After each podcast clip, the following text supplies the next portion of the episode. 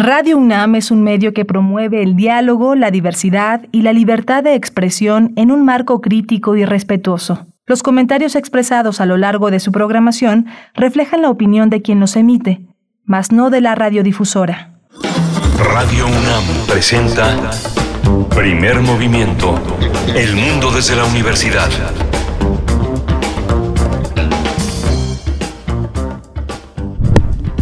Hola, buenos días. Ya son las 7 de la mañana con 3 minutos en esta Ciudad de México. Estamos enlazados a la ciudad de Chihuahua, Ciudad Juárez y Ciudad Cuauhtémoc en las tres frecuencias que son la radio universitaria local, pero que de 6 a 7 en el horario de Chihuahua nos enlazamos con este esfuerzo que une universidades. Estamos en la, en la cabina con Frida Saldívar en la producción ejecutiva, Violeta Berber está en la asistencia de producción y mi compañera Berenice Camacho en la conducción de primer movimiento. Buenos días, querida Berenice.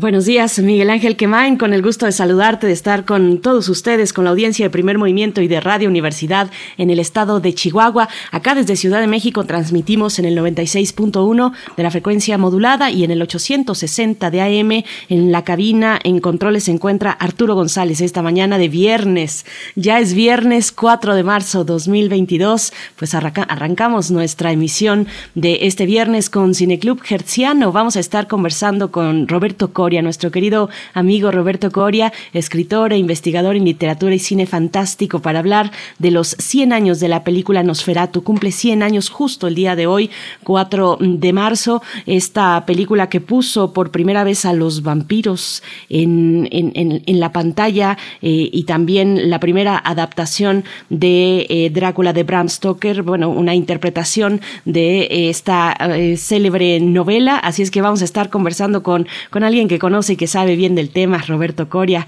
eh, llega a estas frecuencias en unos momentos. Vamos a tener también, como todos los viernes, el radioteatro, un radiocuento que se titula Visitaciones eh, visitaciones en las cicadas. Es de Yael Weiss, está ilustrado por Abril Castillo y forma parte de la editorial universitaria de la Universidad Autónoma de Nuevo León. Se publicó el año pasado y, vamos a tenerlo en las voces de Alegría Martínez, Frida Saldívar, Rodrigo Aguilar, edición y montaje de Violeta Berber. Recuerden que tuvimos aquí una conversación con Yael Weiss, con nuestra querida Yael Weiss, precisamente con el lanzamiento de Las Cicadas. Así es que hacemos esta adaptación para ustedes en el Radio Teatro de esta mañana y también en la nota nacional hacia la segunda hora, donde nos hemos de enlazar con Radio Nicolaita. Hablaremos de la invalidez del delito de ultrajes a la autoridad en el estado de Veracruz, una eh, pues eh, una eh, situación pues que puso al frente la Suprema Corte de Justicia de la Nación un fallo eh, donde, entre otras cuestiones, pues se aborda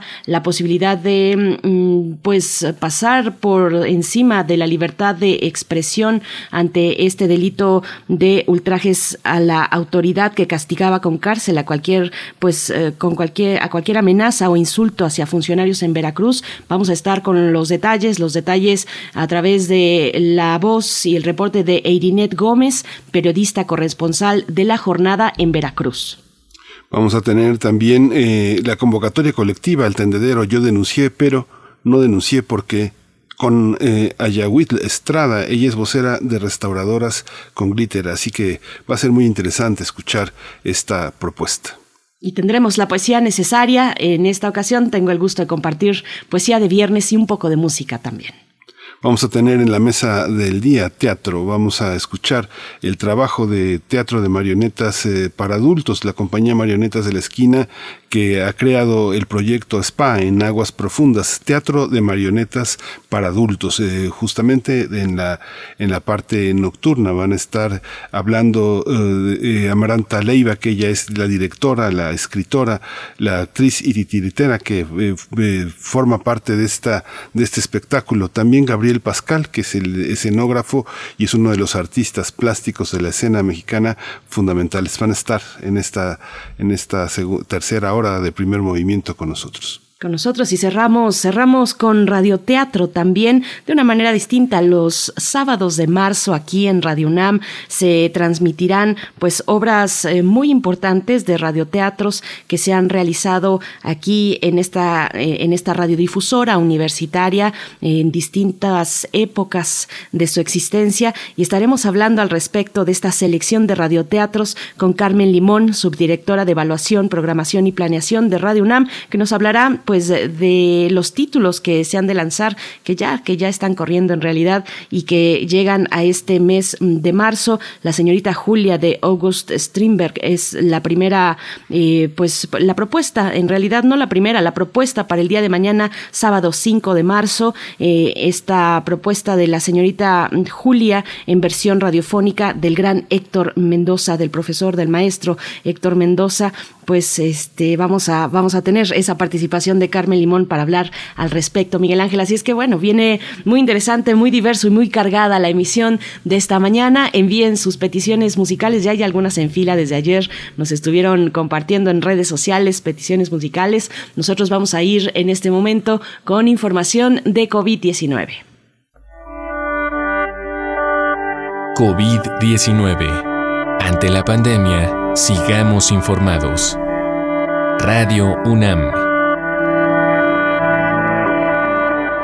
La Secretaría de Salud informó que en las últimas 24 horas se registraron 461 nuevos decesos, por lo que el número de lamentables fallecimientos por la enfermedad de COVID-19 aumentó en México a 319.296. De acuerdo con el informe técnico que ofrecieron ayer las autoridades sanitarias, en este mismo periodo se registraron 10.558 nuevos contagios, por lo que los casos confirmados acumulados aumentaron a 5.544.644, mientras que las dosis de las diferentes vacunas aplicadas contra COVID-19 suman ya 182.771.895. Los casos activos estimados en todo el país por la Secretaría de Salud son 38.587.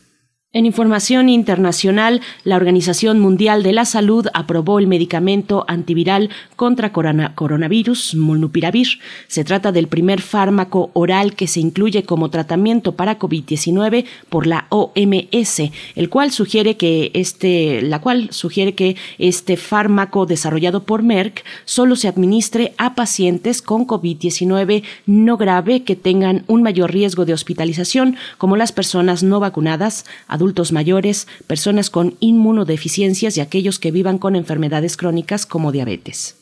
En la información de la UNAM, Javier Hernández Dorin, astrofísico e investigador del Instituto de Astronomía de la UNAM, desarrolló una estrategia para realizar pruebas eh, de COVID-19 en empresas o instituciones que optimiza los recursos y minimiza la presencia de personas infectadas presintomáticas y asintomáticas. Se trata de una herramienta importante para los centros laborales que no pueden interrumpir actividades durante la pandemia. Este esquema de muestreo permite seleccionar cada día de forma óptima y eficiente a quienes aplican pruebas para detectar la presencia de SARS-CoV-2 en los lugares de trabajo, los cuales forman parte de las medidas de protección estándar y obligatorias implementadas ampliamente en respuesta a la pandemia.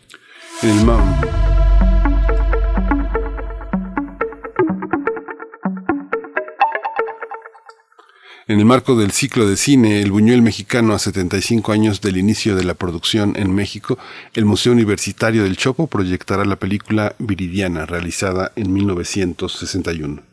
Esta cinta tendrá funciones este viernes 4 de marzo a las 7 de la noche, mañana sábado 5 a las 4 de la tarde y el próximo miércoles 16 de marzo a las 7 de la noche también. La entrada es libre y con, bueno, el cupo es limitado, así es que prevea su asistencia a este mm, ciclo de cine Buñuel, el Buñuel mexicano a 75 años del inicio de la producción en México en el Museo Universitario del Chopo. Nosotros vamos a ir en este momento con música y a invitarles que se acerquen a redes sociales y nos envíen comentarios y nos demos los buenos días. Sus complacencias musicales también son bienvenidas en arroba P Movimiento eh, a través de Twitter y en Facebook, primer Movimiento UNAM. Vamos con música, Miguel Ángel. Sí, vamos con, música. Es una complacencia. es una complacencia para Flechador del Sol, Me Serenaste, de Lola Flores.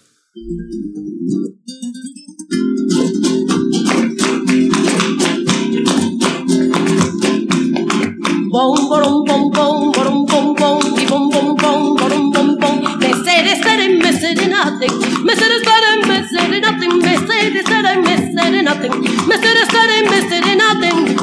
Bom, borom, bom, bom, bom, bom, bom, borom, bom, bom. Mesere, sere, me serenate, mesere, sere, me serenate, y ya no lleven, me dijiste, que vamos a romper el coco, anoche ven, me dijiste, que vamos a romper el coco, por poco te vuelve loco, y luego no apareciste, me cerezare, me serenate, me cerezare, me serenate, y en la esquinita tú me plantaste, me cerezare, me serenate, me me serenate, chiquito bueno, eso no se hace, y pom y pom pom.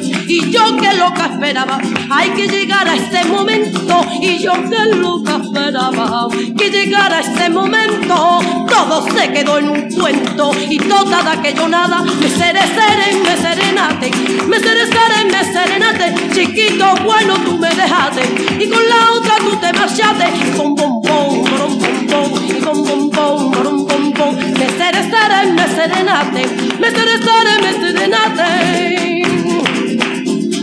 Y con esta me despido, yo lo bien, y pongo punto final. Yo con esta me despido y pongo punto final. Ay, no me vuelvo a enamorar, mm, pa' que me pase lo mismo. Me seré, me serenate, me seré, me serenate, me seré, me serenate. Chiquito bueno, tú me dejaste, en la esquinita tú me plantaste, y con la otra tú te marchaste.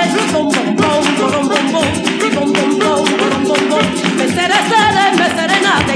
Seré serenate, la finita me Y con la te seré serenate seré serenate Primer movimiento. Hacemos comunidad en la sana distancia.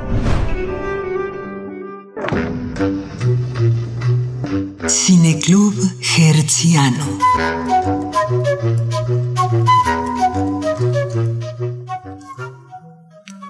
Desde la publicación de la novela de Bram Stoker en 1900, 1897, Drácula se ha convertido en el vampiro más reconocido del mundo. Pero fue el filme de Murnau el que plasmó por primera vez en pantalla grande a un ser con orejas, dientes, dedos y uñas sumamente largos, un personaje sin cuello ni cabello que oprime su cuerpo con un traje ajustado.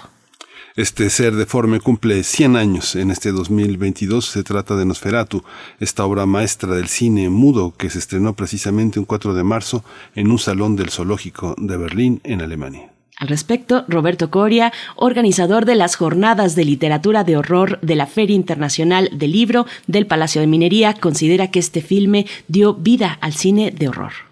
Lo cierto es que los vampiros se han convertido en un auténtico mito de la cultura popular en todo el mundo y en innumerables ocasiones se ha llevado al cine.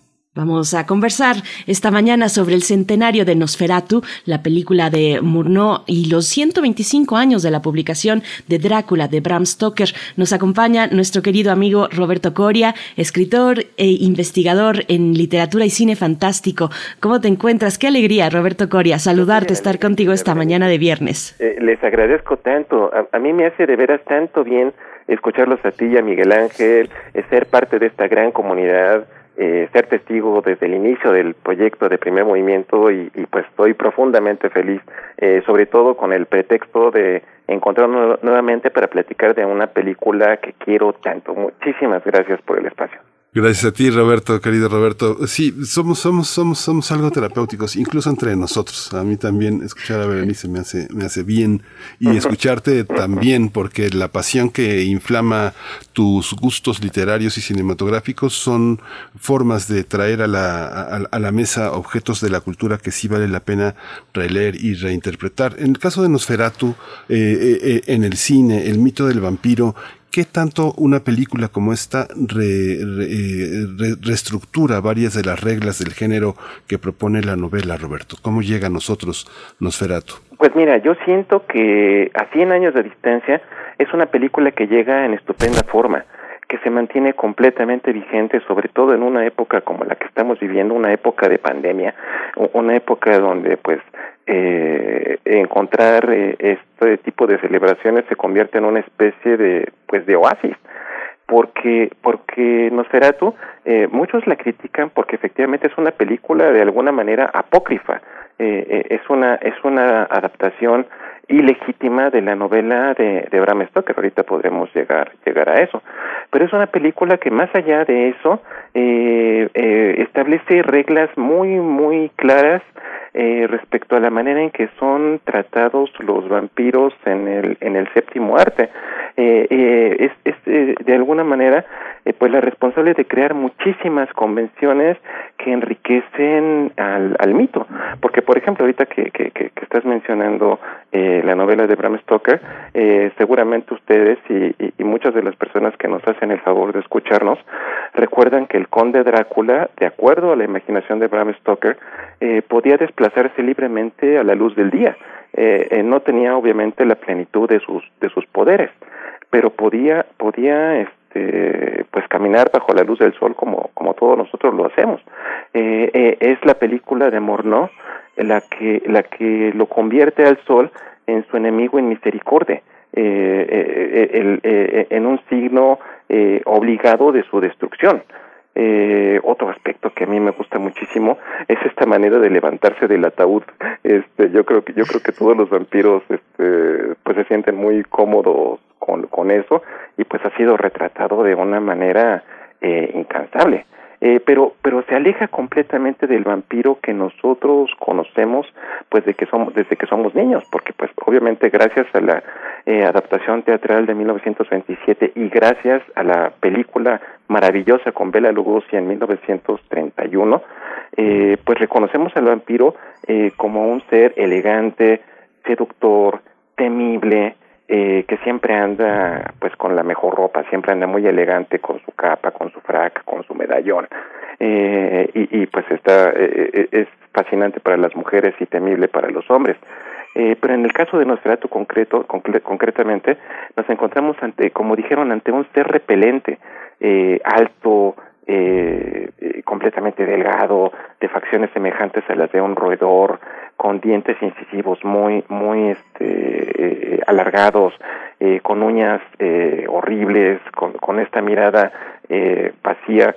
Es, es, un vampiro fascinante, es el, vampiro más apegado al, perdón, al folclore que conocemos en la, en la Europa Central y eh, pues vaya es, es maravilloso llegar al, al centenario de tus eh, ídolos cinematográficos Sí, es maravilloso y, maravilloso también cómo nos vas narrando pues eh, elementos importantes de cómo ha evolucionado la figura del vampiro a lo largo de los años. Hoy tenemos pues muchísimos ejemplos eh, por todos lados eh, podemos encontrar interpretaciones de, vampiros distintas, diversas, pero bueno, volvamos al origen, al origen de Nosferatu ¿Qué significó esta, esta película, esta imagen del vampiro a través de la pantalla en aquellos tiempos, en su estreno, eh, junto con otros filmes también de, del expresionismo alemán, ¿no? Esta dupla por ahí de, en los mismos años, en la década, principios de la década de los 20, uh -huh. eh, con el gabinete del doctor Caligari.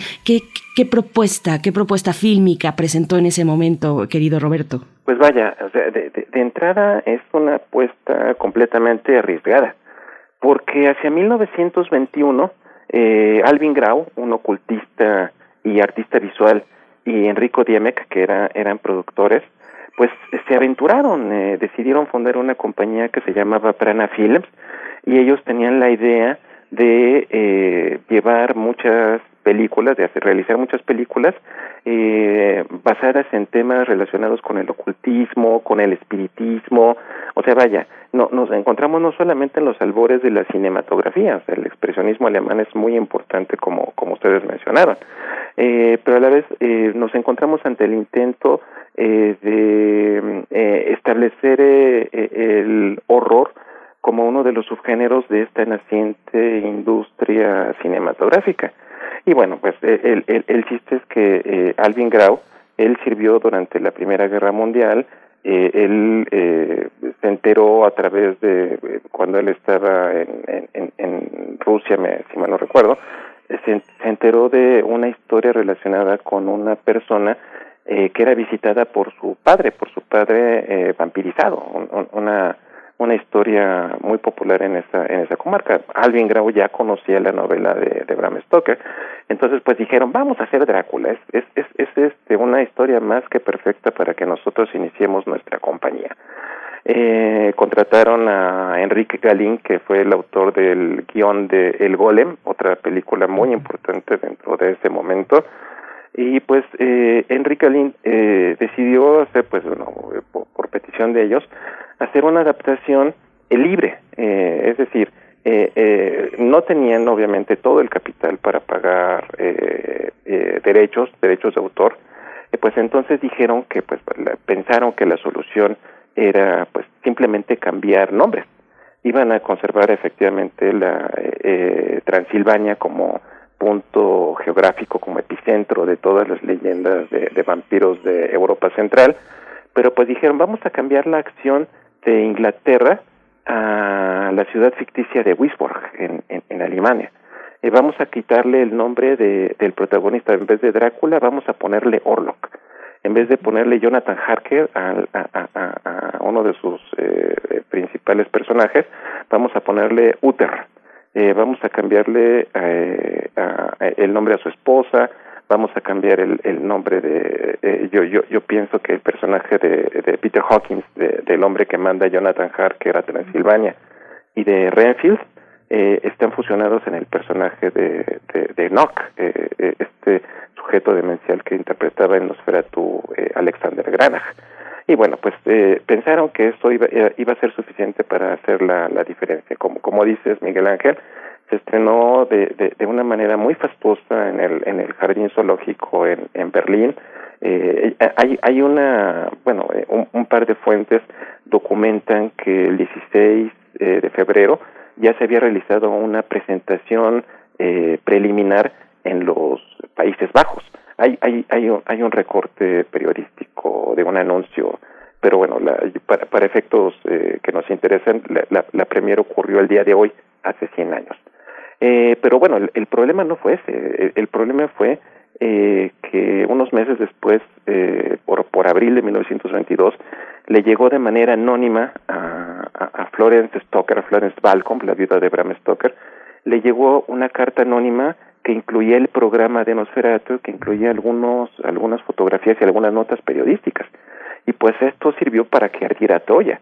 Eh, eh, hay, que, hay que pensar que eh, eh, Florence Stoker para ese momento ya era una mujer de 64 años. Eh, que, que, vivía pues prácticamente de los ingresos que, le habían ocasionado la, pues, pues los, los, los derechos de, de autor de, de Drácula. Bram Stoker murió en 1912 y pues bueno de, desde entonces pues ya no estaba familiarizado bueno ya ya no podía disponer de la de la vida de los lujos de los privilegios de todo de todo lo que conoció en esa pues en esa época de esplendor en la época eh, cuando Bram Stoker trabajaba en el Teatro Lyceum y se codeaba con todas las celebridades eh, artísticas y culturales de la Inglaterra victoriana. Entonces bueno pues esto fue el, el inicio de una de una batalla legal. Eh, Florence Stoker estaba profundamente enojada porque pues no se acercaron en absoluto a ella y mucho menos pretendieron pagarle derechos de autor por por este eh, pues a todas luces eh, eh, obra adaptada de, de, la de la novela más famosa de su esposo. Y pues bueno esto esto eh, significó una batalla legal que duró prácticamente dos años un, una batalla donde Brana Films pues eh, opuso muchísima resistencia de manera eh, equivocada, porque yo pienso que si ellos se hubieran acercado y hubieran tratado de conciliar las cosas hubiera sido diferente la, la situación. Bueno, las cosas eh, funcionaron a, pues, a favor de Florence, tenía todos los derechos del, mundo para, exigir, y como se, eh, se negaron y no pudieron pagarle, lo que hicieron pues fue la empresa se fue a bancarrota, o sea, Nosferatu fue la única película que produjeron eh, y pues el fallo legal de la corte en Alemania eh, fue que todas las eh, ejemplares, toda, todas las eh, eh, eh, películas, to, todas las copias de Nosferatu fueran destruidas. Y, y pues bueno, lo condenaron a, a, a la hoguera al, al vampiro, pues, pero para ese momento pues obviamente ya pervivían algunas copias fugitivas a lo largo de, del mundo. Algunas llegaron a Estados Unidos, algunas llegaron a Inglaterra incluso. Florence siempre se negó a ver la película, no le interesaba este, eh, ser parte de este. Eh, ella consideraba como un plagio la, la, la, la, versión de, de, de. Y pues bueno, eh, eh, por fortuna para nosotros algunas de esas copias fugitivas escaparon y es por eso que podemos eh, estar cantándole eh, eh, una, una, una, copla de cumpleaños a, a Nosferatu. Hay muchos temas uh, también que, que, coinciden en este 2022, que justamente está la invasión a Ucrania y esta guerra en esta zona. Finalmente, lo que pasó unos años antes de que fuera estrenada la película fue que caducó todo un, todo un mundo y que justamente ese mundo también caduca y se registra en, su, en sus múltiples contagios en Nosferatu. La caducidad de los mapas cambia prácticamente toda la configuración de la Europa, la, la Europa, lo que conocemos como una Europa del Este, que es Hungría la, y la ex Yugoslavia. Hoy la Checoslovaquia, la ex Checoslovaquia, todo se modifica con ese tratado de San Germán uh -huh. eh, de, 2000, de 1919 y que de alguna manera hay una, hay una especie de Europa inocente, una, una, ridículamente inocente que frena el contagio, que frena la presencia del vampiro, que es eh, eh, parte de lo que hoy representan de alguna manera estos medios inocentes que retratan la, la guerra en Ucrania, la, la, invasión rusa y que representa también en Nosferatu la caída de la, de la, de la Rusia, del imperio ruso y el inicio de una nueva era. ¿Cómo, cómo ves este contexto histórico? Incluso el mapa de Europa, yo creo que mucha gente ni recuerda el mundo anterior porque ya no hay gente viva de ese, de ese horizonte, ¿no? Inquietantemente relevante, Miguel Ángel, porque uh -huh. efectivamente el mundo fue otro a partir de este, de este momento. O sea, yo, yo, yo pienso, Miguel, en, en, todos los estragos, en todos los horrores que producen los movimientos bélicos, y pues vaya, esto no fue ajeno a Alemania, o sea, Alemania acababa de eh, pasar momentos muy difíciles eh, tras eh, la Primera Guerra Mundial. Eh, eh, en 1921 pues se da uno de los eh, momentos más precarios eh, social y económicamente en Alemania. Eh, había, era una época de gran escasez, una época donde la gente verdaderamente batallaba para comer, Miguel Ángel. era una época llena de, pues, de, había, yo diría que dominaba una suerte de desamparo, pesimismo, eh, la, gente no vivía no vivía bien en ese momento. O sea a mí a mí no me no, no me parece extraño que en esos años precisamente eh, más o menos de 1918 o 1924 que fue cuando lo lo capturaron y lo ejecutaron eh, se encontrara en en acción un asesino en serie que se llamaba Fritz Harman y, y este cuate era era un este eh, malvado asesino que, que eh, eh, aniquilaba jóvenes eh, homosexuales atrayéndolos, eh, ofreciéndoles comida, ofreciéndoles bebida y, que bueno, los junto con un cómplice que se llamaba Hans Granz, los mataban, los cortaban en pedacitos, eh, vendían la carne, vendían la carne de, de ellos a, a las personas como si fuera eh, carne de vaca o carne, carne de cerdo y, tiraban los huesos eh, eh, al, al, al, río cerca de, de Hanover, donde, donde vivían. Eh, vaya, sea, eh, encontramos el caldo de cultivo perfecto para, para este tipo de, de obras, porque yo siempre lo he pensado, Miguel Ángel, y yo sé que tú estás este, eh, completamente de acuerdo conmigo. Eh, el arte, eh, la imaginación nos salvan de la locura. Por supuesto, por supuesto que estamos de acuerdo, querido Roberto Coria. Eh, más adelante, antes de que se nos escape el tiempo, sí hay que tocar el tema de la presencia de las séptimas jornadas de literatura de horror en la FIL de Minería que coordinas junto con, con el gran y amigo nuestro Vicente Quirarte. Eh, acérquense, por cierto, a la sintaxis del vampiro. Pero, pero antes de llegar a ese punto, yo quisiera que nos compartieras un poco de los elementos propios de la, de la película, de, de la propuesta fílmica de Nosferatu, desde la fotografía, el color por supuesto, eh, las actuaciones, mm, la estética, la narrativa sonora de una película muda que es fundamental para llevarnos a esa atmósfera de, terror, en fin, la, la, estética del, cartel promocional. Cuéntanos un poco de esos elementos pues que hacen a, a esta una, una obra de culto también. Por supuesto, querida. Y, y, realmente yo creo que nosotros debemos de sentirnos agradecidos con Alvin Grau. Alvin Grau fue el principal artífice de, que la película se realizara. Mucho, muchos, obviamente, le tenemos que reconocer al director, a Frederick Wilhelm Morneau, eh, pues todo su espléndido, espléndido trabajo, pero Alvin Grau fue el principal impulsor de la, de la, de la película en todo lo que respecta a su, a su estética. O sea, para empezar, a él le debemos la idea de, este, de la imagen del Nosferatu yo, yo diría que es una de las primeras y más poderosas imágenes de, de, del cine de horror que, que, conocemos. A mí me daba muchísimo miedo cuando lo conocí de niño en Canal 11, me acuerdo que lo que lo pasaron ahí. ahí.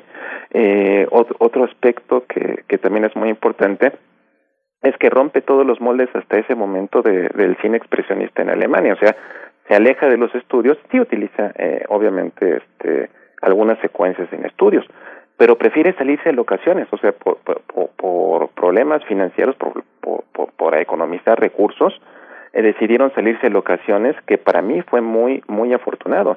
Este, algunas ocasiones, eh, algunas locaciones, perdón, en, en, en eh, Eslovaquia, eh, concretamente en el, en el castillo de Orava, era el nombre del castillo que fue el que utilizan como, como lugar, locaciones en el campo, eh, es, es una película anómala para, para todo lo que estaba acostumbrado en, en ese momento. Y eh, pues vaya, la musicalización, o sea, la, la, música de Hans Hartmann eh, eh, eh, era, era pues indispensable para lograr el, la magia de, del cine en, en ese momento.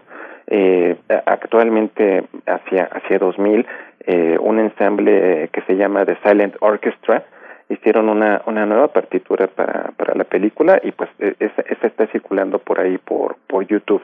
Eh, eh, eh, es una es una película que la verdad tiene todos los méritos que yo creo que ha rebasado eh, la etiqueta de película de horror para convertirse en un gran clásico de la cinematografía universal. Sin duda. sí, sí, sí. Un aspecto, un aspecto interesante, Roberto, es el, es el tema del erotismo que ha perseguido al tema del vampiro que siempre se coloca en ese territorio, pero justamente lo que, lo que le da a la, al personaje femenino esa posibilidad de aniquilarlo es que es la lectura, ella se entera por la lectura de los puntos débiles de un ser, un ser eh, mítico, un ser que eh, ha abolido el el paso del tiempo, ¿no? Es, es, es, es, esa posibilidad que la lectura da también de esa manera de eternizar la, e, el deseo, es otra manera vampírica la propia literatura y justamente entregarse como sacrificio, el erotismo, el sexo como sacrificio, esa comunión a través de la sangre es lo que marca también una, una forma, una forma de erotismo en esa Alemania eh, de los años 20. ¿Cómo observas esa esa parte del sacrificio femenino que llega a través de una sabiduría que se comunica a través de algo eterno como es la lectura. Definitivamente es una es una gran percepción Miguel Ángel porque porque porque porque a través de, del libro que Ellen la, la, la esposa de Uther eh, eh, se entera que la única manera de aniquilar al Nosferatu era eh, pues mantenerlo ocupado alimentándose hasta que no se diera cuenta y llegaran los primeros rayos del sol y, y pues definitivamente esa, esa secuencia eh, pues se convierte en la perdición de, del vampiro, el, el, el, sujeto, el monstruo, por estarse alimentando toda la noche eh, eh, en un acto indiscutiblemente sexual, o sea, porque finalmente eh, eh, el acto de, de, clavarle los colmillos a, una, a una víctima, pues es un acto con eh, incontables connotaciones sexuales. Y, y, y, efectivamente este erotismo se convierte en la, en, la perdición del vampiro, porque eh, el vampiro que, vemos en Nosferatu, eh, yo lo veo como un noble decadente, como, como, como un sujeto solitario, porque a diferencia de Drácula, eh, no tiene todo su eh, ejército de gitanos ayudándole no tiene a estas tres novias que, que le están haciendo compañía en la eternidad, sino que es un sujeto completamente solitario que vive en un castillo derroído, eh, oscuro, obviamente por su por su condición eh, vampírica, y, yo lo veo siempre como un sujeto sediento de pues de compañía, sediento de amor. E, ese aspecto melancólico lo vemos también estupendamente retratado, por ejemplo, en su remake de 1979 protagonizado por por Klaus Kinski y dirigido por por Werner Herzog.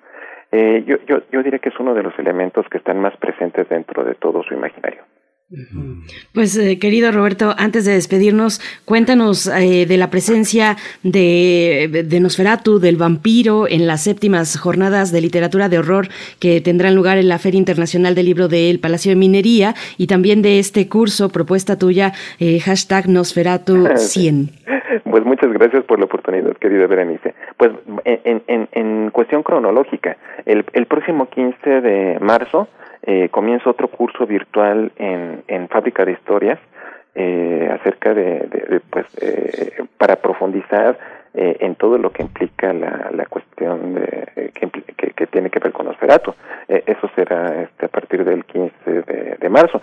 Y, y el día 26, pues tenemos la primera de las jornadas de literatura de horror, de las séptimas, la segunda es en modalidad, modalidad virtual y pues eh, es una celebración para, para los vampiros. Eh, concretamente, iniciamos platicando acerca del 125 aniversario de la publicación de, de Drácula.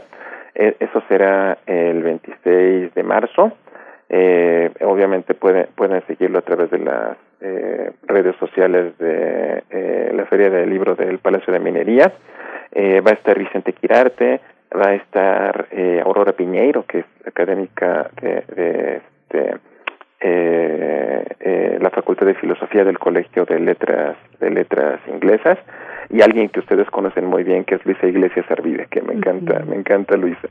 Eh, vamos a estar el 26 eh, de marzo y el 3 de abril, el, el día de la clausura de la Feria del Libro de Minería, ya concretamente le, le vamos a prender sus velitas a, Nosferatu por su centenario eh, nos, nos van a acompañar en esa ocasión Natalia Carillo, que es nuestra, yo, yo diría nuestra gran especialista en John Polidori, eh, nos va a hablar acerca de las diferencias, porque Nosferatu, a diferencia de lo que las personas piensan, no es sinónimo de vampiro. De hecho, eh, si ustedes buscan en un diccionario rumano, en un, en un diccionario eh, de la localidad, la palabra Nosferatu no existe. Eh, la, la palabra Nosferatu la instituye Bram Stoker en, Drácula. Y bueno, este, me, estoy distrayendo. Va a estar Hugo Villa, Hugo Villa que es el director de nuestra filmoteca de la UNAM y abogado especializado en derechos de autor. Eh, nos van a platicar y, y van a acompañarnos Abraham Castillo y Pablo Guisa del Festival Mórbido. Eh, va, va, va, va, nos la vamos a pasar muy bien. Voy, voy a estar pegando en mis redes sociales eh, y, y, los voy a estar etiquetando a ustedes para, para que, que, que nuestros escuchas eh, nos, nos acompañen, por favor. Sí, pura banda pesada para los vampiros, ¿eh? va, va, a estar padre, va a estar padre. Sí, sí, sí. Trajiste a, la, a los meros, a los meros meros. Sí, qué, qué, qué, padre, interesante, muy interesante, porque es gente que sabe mucho y, mientras más saben, más, eh, más fina se pone la discusión. Gracias, eh, eh, gracias Roberto Coria por esta mañana. No, pues gracias a ustedes por la oportunidad y, y, yo siempre lo digo, por encima de todo, soy fan de ustedes, chicos, es la, es la verdad.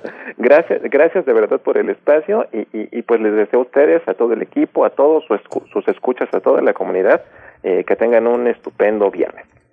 Gracias, eh, Roberto Coria. Lo más importante es que somos amigos y que somos una comunidad también comprometida con el horror, con la, y con la fantasía, la literatura y el cine fantástico. Y pues tú ahí eres eh, pues de los maestros a los que admiramos muchísimo, Roberto. Hasta pronto y, y te vemos en las jornadas de literatura de horror de la Fil Minería. Gracias, querido Roberto.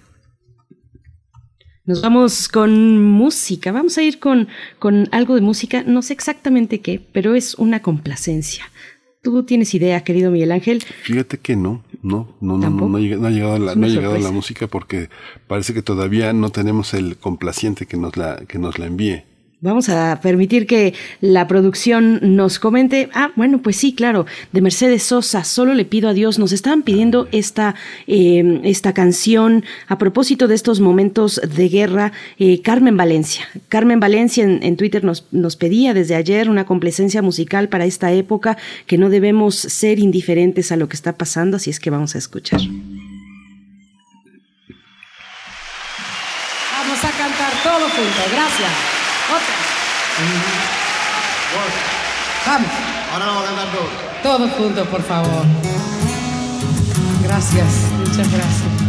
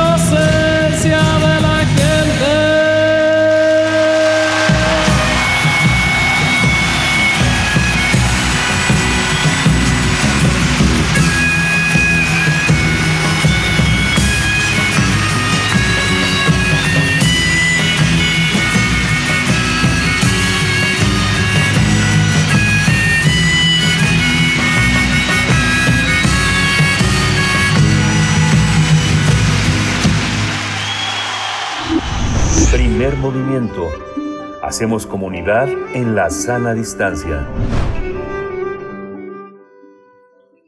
Vamos a hablar de, vamos a escuchar nuestro radiocuento. Ya está, ya está eh, justamente para entrar las visitaciones en las cicadas.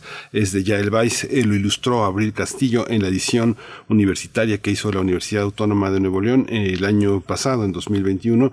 Y tenemos voces, las voces de Frida Saldívar, de Rodrigo Aguilar, eh, y una nueva voz que se incorpora a estos radioteatros en primer movimiento de la crítica teatral y también actriz, también una mujer que, un animal del teatro, ella estudió teatro en nuestra universidad que es Alegría Martínez. La edición y el montaje es de Violeta Berber. Vamos a escucharlo. Cuando cuentes cuentos, recuerda los de primer movimiento. Visitaciones, autoría de Yael Weiss. Ilustraciones por Abril Castillo, Editorial Universitaria de Nuevo León, 2021, México.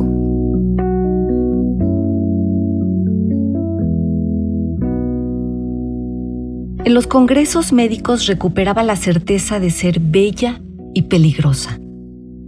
En el más reciente, sedujo de entrada a uno de los ponentes más famosos llegado desde la India. Otra noche agarró a besos a un estudiante de enfermería, un muchacho que jamás había estado en un hotel de lujo y abría los ojos con asombro. Pero de regreso en la ciudad, unas cuadras antes de llegar a casa, la agarró la angustia. A cada viaje, las inmensas ganas de volver se frenaban en seco ante el miedo que se erigía como una pared. Temía encontrarse con la puerta rota, una carta con malas noticias, un muerto en la sala o simplemente un gran agujero donde antes hubo un hogar. En el departamento, el sonido de la cerradura lo habría alertado porque en cuanto empujó la puerta lo encontró de pie en el pasillo. Se miraron primero de cuerpo entero, maravillados.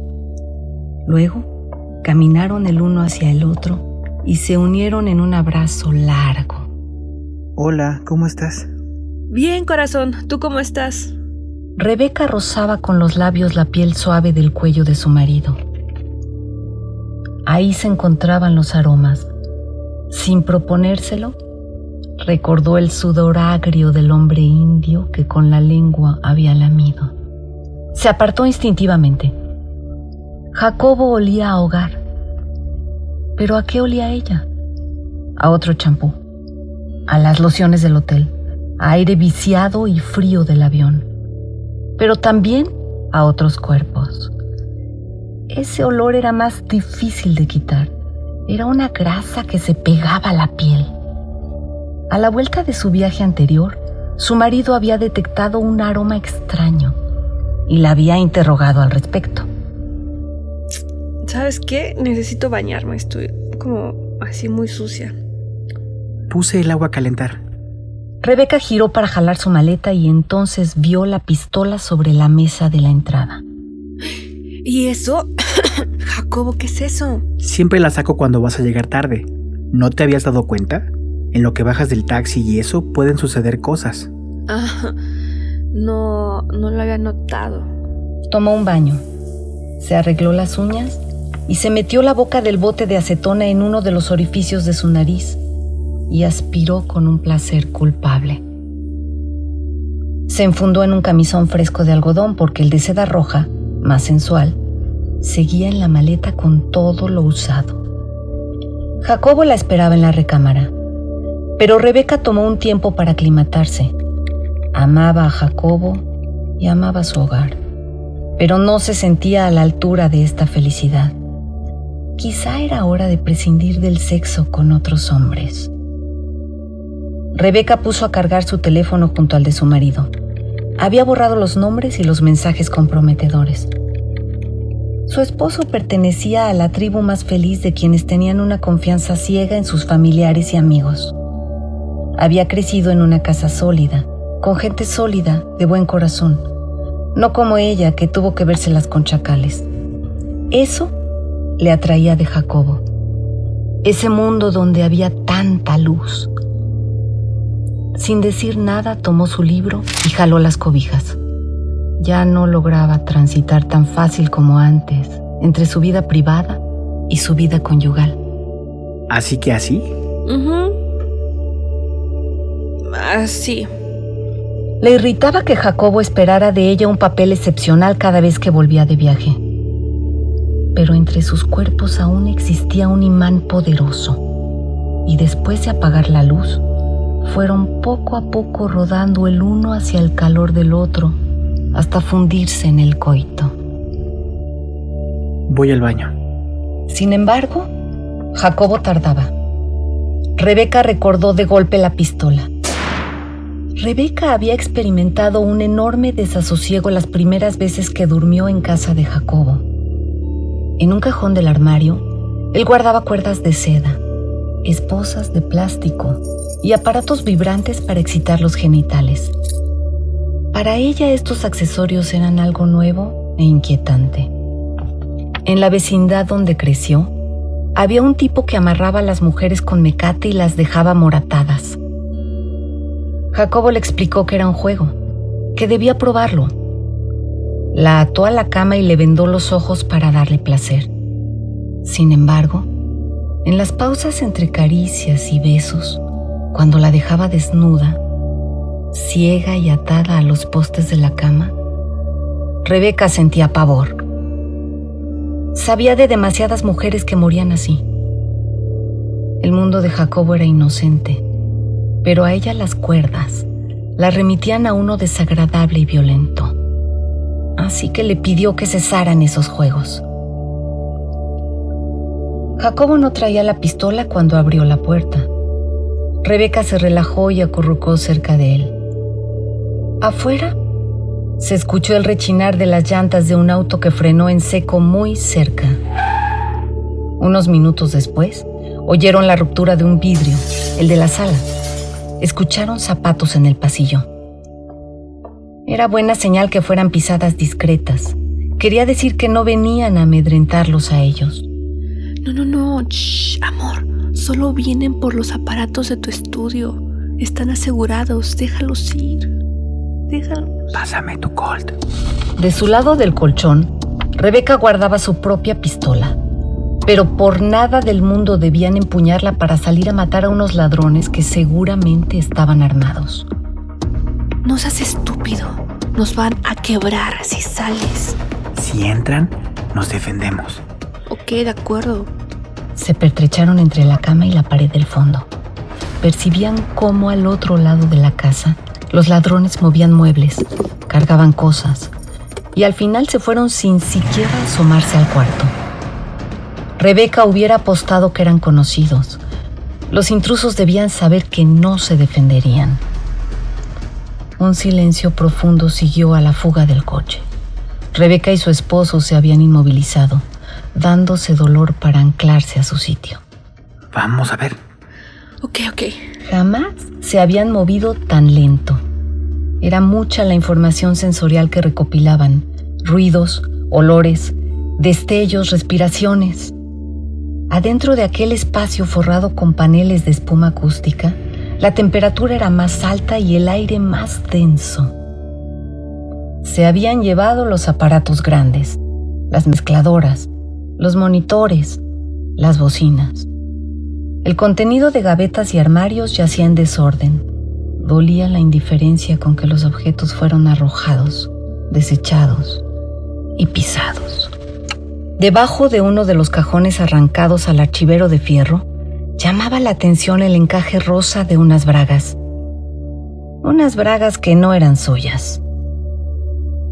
Rebeca pateó con el pie ese cajón para develar unas esposas de juguete, unos paquetes con condones y un succionador de clítoris. Lo habían mirado juntos en internet un par de meses atrás. Jacobo permanecía inmóvil en el marco de la puerta, mirando el desastre en una actitud de gusano. No hablaron. Rebeca volvió a la habitación donde el odio y el coraje se sosegaron más rápido de lo que imaginaba, y se quedó dormida. Durante las siguientes semanas, Jacobo empezaba diciendo, Rebe, lo del otro día. Pero Rebeca se iba, Le repugnaba su vocecita cuando intentaba justificarse. Ese era el hombre por quien había considerado convertirse a la fidelidad. El hombre que casi la cambia. Las explicaciones sobraban, pues prefería al traidor callado, como ella misma, como la realidad. Volvió el silencio sobre la vida secreta de cada quien, pero sus cuerpos se acercaban por las noches y copulaban con una pasión salvaje. Visitaciones, autoría de Yael Baiz, ilustraciones por Abril Castillo, Editorial Universitaria de Nuevo León, 2021, México.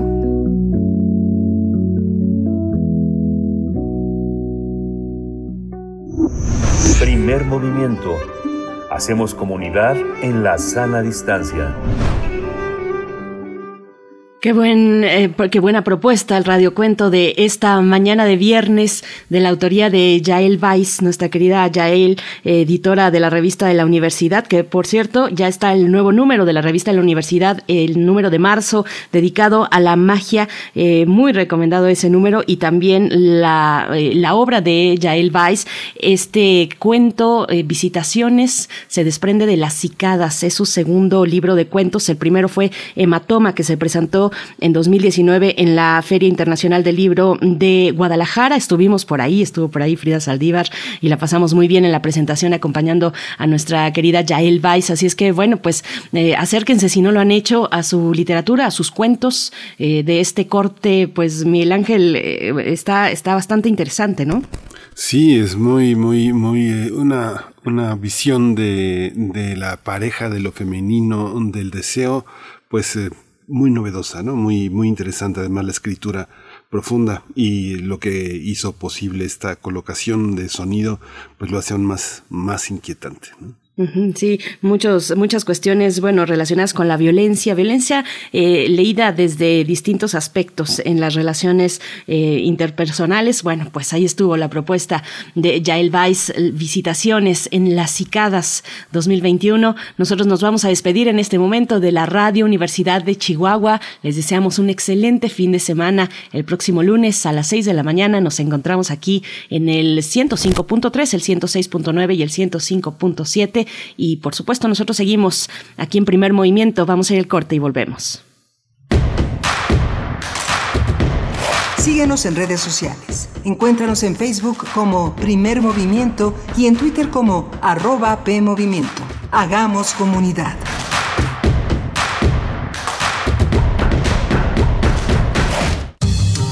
La ciencia que somos. La ciencia que somos. Iberoamérica al aire. Descubre la ciencia que está presente en tu día a día a través de cápsulas, reportajes, entrevistas y reportes en vivo. Viernes de 10 a 11 horas por el 96.1 FM. La ciencia que somos. Iberoamérica al aire. Una coproducción de Radio UNAM y las direcciones de divulgación de la ciencia y de las humanidades.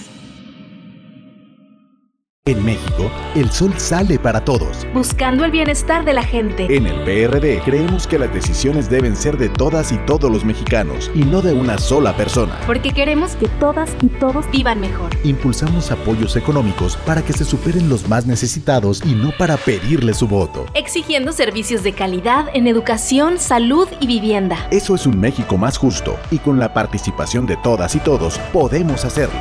El sol sale para todos. PRD. Es la parte baja de la novena entrada. El juego está empatado. La cuenta al tope y el campeonato de la salud se define en el duelo entre Mamey Canseco al bat y el escurridizo lanzamiento de Brad y el Chupirul. Ya sabemos cómo se las gastan los de la industria chatarra con sus triquiñuelas publicitarias. Con un hit entra la del gane. Viene el lanzamiento y Mamey Canseco sorprende con un toquecito que va a ser pan molido para la industria chatarra. Esperen, tremendo encontronazo abre la oportunidad al jalapeño Urdiales barriéndose a dar triunfo al club del antojo. Póngame como nosotros y ponte El Festival Internacional de Cine UNAM, FICUNAM, vuelve a las salas para celebrar su decimasegunda edición con más de 170 películas en exhibición. Conoce todos los detalles de la programación. Umbrales. Nueva sección presentada por Síntesis dedicada a las expresiones más libres y radicales de la vanguardia cinematográfica. Competencias, retrospectivas, cine expandido, funciones al aire libre, diálogos y encuentros. Descubre todas las actividades que el FICUNAM presentará en línea y en sus distintas sedes y consulta la programación completa en ficunam.unam.mx. FICUNAM 12. El cine que provoca. Nos vemos del 10 al 20 de marzo. Sigue nuestras redes sociales, arroba FICUNAM.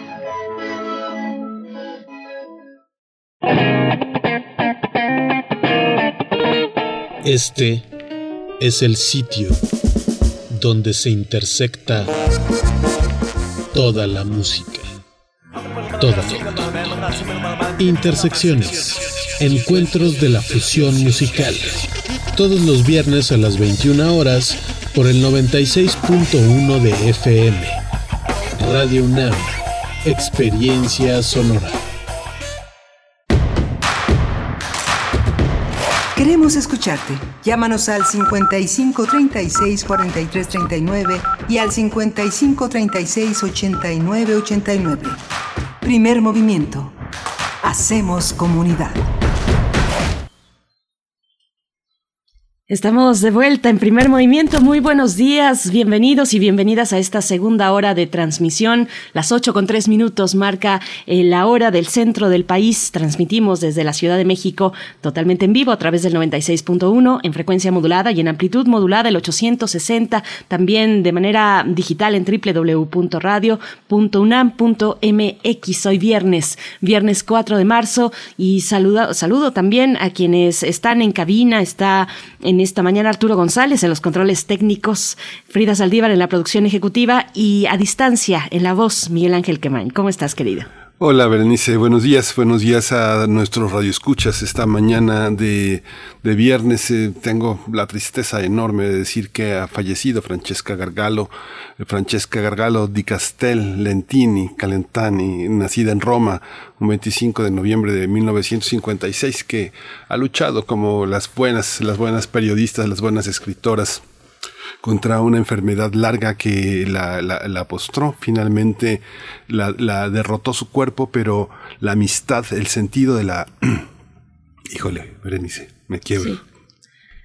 Querido, el, narradora, docente, eh, feminista también que falleció, pues este jueves, 65 años de edad, eh, de nuevo, pues escritora eh, y, y, partícipe de redes, de amigos, en fin, italiana de nacimiento, como has dicho, de la región de Sicilia en 1956. y bueno, pues la, esta casa de estudios, la, la UNAM, la Universidad, perdón, la, la Universidad Autónoma de la Ciudad de México y también también eh, la UNAM pues, eh, pues lamentan, por supuesto, esta, esta pérdida. En la Universidad Autónoma de Ciudad de México fue una de las instituciones que, que informó en realidad del fallecimiento de la fundadora de, en esta casa de estudios de la licenciatura de Filosofía e Historia de las Ideas y Creación Literaria. Eh, Miguel Ángel, ella estudió filosofía en la Universidad de, de Roma, la Sapiencia, y, y bueno, ahí se tituló con mención honorífica, con una tesis que exploró el trabajo del historiador francés también, del, historiador francés Agustín Thierry. Así es que, bueno, pues eh, es lamentable esta, esta pérdida, querido. Sí, es muy, muy difícil porque, bueno, fue una lucha enorme de muchísimos amigos. Ella fue una de las eh, mujeres en el medio periodístico, cultural, que nunca bajó la guardia, siempre fue una feminista muy activa, defendiendo causas eh, sociales eh, muy importantes, desde cuestiones ecológicas, eh, la persecución a periodistas, una mujer de campo auténticamente muy inspirada en la crónica, muy, muy, muy amiga de muchísimas mujeres activistas también, mujeres sin voz, que hace un trabajo pero verdaderamente continuo. Yo creo que son casi 40 años de una labor ininterrumpida de enseñar y de bregar de una manera verdaderamente ejemplar. Yo creo que es una, una periodista, una mujer, una escritora ejemplar en ese sentido, de una congruencia fuerte, bélica. Francesca, quien polemizó con ella, pues se encontraba con, una, con un pensamiento muy congruente, muy fuerte, una mujer muy valiente. Así que bueno, para las mujeres que vienen, un gran ejemplo. Por supuesto, un gran, un gran ejemplo eh, como, como activista feminista en el pensamiento y en la acción. Es parte de lo que dice también el CIEG eh, de la UNAM, el Centro de Investigaciones y Estudios de Género de esta casa de estudios que lamenta profundamente eh, este fallecimiento y bueno, pues hacia el final dice gracias por todo lo que sembraste, Miguel Ángel. Pues bueno, una lamentable noticia. Sí, hoy tenemos también, vamos a hablar en la segunda hora sobre, sobre este tema, pero vamos a abrir la nota nacional con la invalidez del delito de ultrajes a la autoridad en Veracruz por parte de la Suprema Corte de Justicia de la Nación, con Eirinet Gómez. Ella es periodista, corresponsal de la jornada en Veracruz. Va a ser muy interesante hablar sobre este tema. Y también tendremos para la nota del día, eh, después, en esta hora, la convocatoria colectiva al tendedero. Eh, es la inauguración del Jardín Somos Memoria y el tendedero de denuncias y protestas. Hashtag yo denuncié, pero hashtag yo denuncié por qué hashtag Somos Todas. Eh, tendrá lugar el día domingo 5 de marzo a partir de las 10 de la mañana y vamos a estar, bueno, en, la glorieta de las mujeres que luchan allí en Reforma y La Fragua en Ciudad de México y vamos a estar con los detalles, compartiendo pues la importancia de, eventos como este. Vamos a estar con una de las restauradoras con glitter, vocera de las restauradoras con glitter, con glitter, Ayahuitl Estrada. Estará con nosotros pues ya enfilándonos a la eh, del 8 de marzo, el Día Internacional de las Mujeres que Trabajan, de la Mujer Trabajadora. Y bueno, como, como sabemos, es un día, una fecha, una conmemoración que tiene mucho contenido. Puede ser un poco chocante tal vez para algunos pensar en, bueno, solo dedicamos una fecha, a veces quedan vacías, ¿no? No se hace nada después, pero me parece que en el caso del 8 de marzo ha logrado congregar una gran serie de, eh, de acciones, de protestas y de propuestas también en torno a los derechos de las mujeres y la situación de la vida de las mujeres en, nuestro país, pero en toda la región. Vaya, es una conmemoración internacional y tendremos esta pequeña muestra para empezar, eh, pequeña con respecto a la gran cantidad de eventos y de acciones que se realizan enfilados y enfiladas al 8 de marzo. Así es que vamos a estar con esto en la nota del día, Miguel Ángel. y antes de irnos con nuestros contenidos, también queremos compartirles que tenemos cortesías porque las reinas chulas, además de chulas, también son muy generosas y nos regalan cortesías para el vicio virtual. Son los espectáculos vía streaming, ténganlo muy en cuenta, son vía streaming y se trata de eh, Canción Taruga. son tres cortesías para el show Canción Taruga de este viernes. De este viernes eh, se van a través, eh, bueno, de este viernes y tres para el show Lucy para el sábado. Esta es para el sábado, así es que tres y tres cortesías, canción taruga y Lucy. Eh, la dinámica, solo tienen que escribir, mm, buscar en nuestras redes sociales de primer movimiento, buscar nuestra publicación sobre estos shows en nuestras redes sociales, ya sea en Twitter o en Facebook, arroba y Facebook Primer Movimiento UNAM y ahí pues tendrán que buscar la publicación y en ella adjuntar una fotografía de que siguen a primer movimiento y, eh, y, que siguen también a las reinas chulas. Así es que, bueno, pues eh, en Facebook Reinas Chulas, en Twitter arroba las reinas chulas y, de esa manera se pueden llevar sus cortesías. Tenemos tres para el show de este viernes 4 de marzo a las 21.30 horas, la canción Taruga, y tres para la función del 5 de marzo a las 7.30 de la noche de Lucy, la historia cabareteada de las mujeres. Aprovechen esta generosidad de las reinas chulas, síganlas y síganos en redes sociales. Y con esto nos vamos ya con nuestra nota nacional. Primer movimiento. Hacemos comunidad en la sana distancia. Nota nacional. La Suprema Corte de Justicia de la Nación informó que avaló la inconstitucionalidad del delito de ultrajes a la autoridad del Código Penal de Veracruz. Con ello, las personas detenidas bajo ese delito deberán ser liberadas, aunque se estableció que las declaratorias de invalidez surtirán efectos retroactivos al 12 de marzo de 2021, fecha en la que entró en vigor el decreto impugnado. Al respecto, el presidente de la Junta de Coordinación Política del Senado, Ricardo Monreal, dijo que la resolución de la Suprema Corte permitirá que más de mil personas detenidas en Veracruz acusadas del delito de ultrajes a la autoridad obtengan su libertad. También alertó que si el gobernador de Veracruz, Cuitlagua García, insiste en tipificar en el Código Penal local ahora como agresión violenta, el delito de ultrajes a la autoridad, como lo anunció, volverá a promover su invalidación. Vamos a analizar cómo se dio esta decisión de la Suprema Corte de Justicia y qué significa esta declaración inconstitucional del delito de ultrajes a la autoridad en Veracruz. Y está con nosotros Eirinet Gómez. Ella es periodista, es corresponsal de la jornada en Veracruz. Eirinet Gómez, muchas gracias por estar aquí en Primer Movimiento. Buenos días. Miguel Ángel Berenice, muy buenos días. Muchas gracias y saludo al auditorio. Gracias, gracias, eh, Inet Gómez. Bienvenida a Primer Movimiento.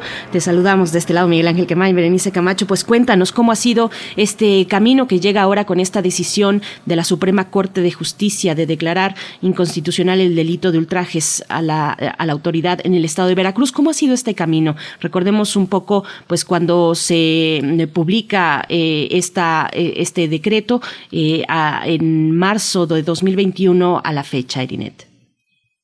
Así es, bueno, en este momento justo después de esta determinación de la Corte, ¿en donde nos encontramos en Veracruz? Pues en la expectativa de que a partir de la derogación del delito de ultrajes eh, que realizó la Suprema Corte de Justicia de la Nación, pues en las próximas horas puedan eh, realizarse la liberación de las personas que están detenidas por este delito. El día de ayer ya llegó el comunicado de la Suprema Corte de Justicia de la Nación al Congreso local y estamos a la espera de que sea publicado en la Gaceta Oficial del Estado y por tanto corran los plazos de ley para otorgar la libertad a las personas que están detenidas. 1.033 personas desde marzo del 2021 a la fecha. Pero ¿cómo se gestó todo esto? Bueno, en realidad el delito de ultrajes a la autoridad en Veracruz.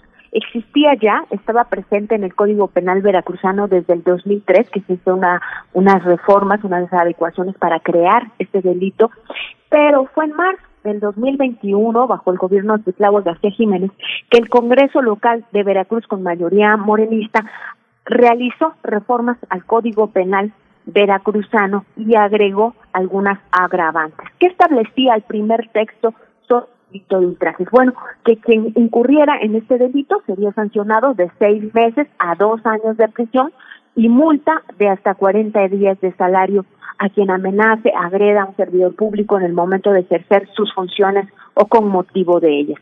Pero ese era el texto base que estaba vigente desde el 2003, pero en marzo del 2021 se hicieron algunas reformas que añadieron nuevos supuestos. Esto es que las sanciones se elevarían de 5 a 7 años de prisión contra cualquiera que incurriera en el delito de ultrajes, además de que si se realizaba con arma o portando algún instrumento peligroso era un agravante, si era por cualquier medio de violencia, si se realizaba por alguien que decía aparte de ser miembro de alguna pandilla o asociación delictuosa o grupo delictivo, eh, y si manifestaba la intervención de estos grupos dentro de la comisión del delito. Esas fueron las agravantes que se pusieron en 2021 y que generaron alertas, porque no es solo el delito, eh, la reforma jurídica que, ocurrió en el Congreso local, sino de cómo se acompañó de actos policíacos o de eventos políticos, ¿no? Lo que tenemos alrededor de la reforma es una concatenación de hechos que fueron envenenando eh, el ambiente, por, por decirlo de alguna manera, ¿no? Porque solo Dos días después de que este texto es publicado en la Gaceta del Estado, lo que ocurrió es que hubo la detención de un actor político. En aquel entonces, Rogelio Franco Castán, exsecretario de Gobierno en la administración de Miguel Ángel Yunes Linares, es detenido dos días después. Los policías iban por él, policías ministeriales iban por él por un asunto de violencia eh, familiar, pero cuando llegan con él, él traía un amparo contra este delito, entonces no lo pueden detener. Eh, en las crónicas sobre esta detención ha, quedado registrado que el policía toma esa, ese amparo, lo rompe como un acto de provocación y lo que sigue es que este, eh, esta persona agraviada por, por esa acción de la autoridad eh, se va contra él y le, lo, le jalonea la cama. Eso, cuando llega al MP, esta persona detenida lo acusa del delito de ultrajes a la autoridad. Es el primer detenido después de esta reforma. Y eso evidentemente es algo que ocurre dentro de una serie de llamados de alerta. Cuando ocurre la publicación de la ley, eh, abogados, académicos, activistas, eh, rápidamente, a los tres, cuatro días de, que conocieron el texto de la reforma, comenzaron a hacer pronunciamientos de alerta sobre el contenido de las reformas al Código Penal. El 18 de marzo, estamos hablando cinco días después, un grupo de 11 eh, abogados, juristas de la Universidad Veracruzana, firmaron una carta alertando que esta reforma propiciaba censura, que el delito de ultrajes estaba eh, eh, no era claro en sus definiciones y que podría estar violentando derechos de la libertad de expresión, y de la protesta social. Ese fue el primer desplegado que salió y lo firmaron en juristas de la Universidad Veracruzana.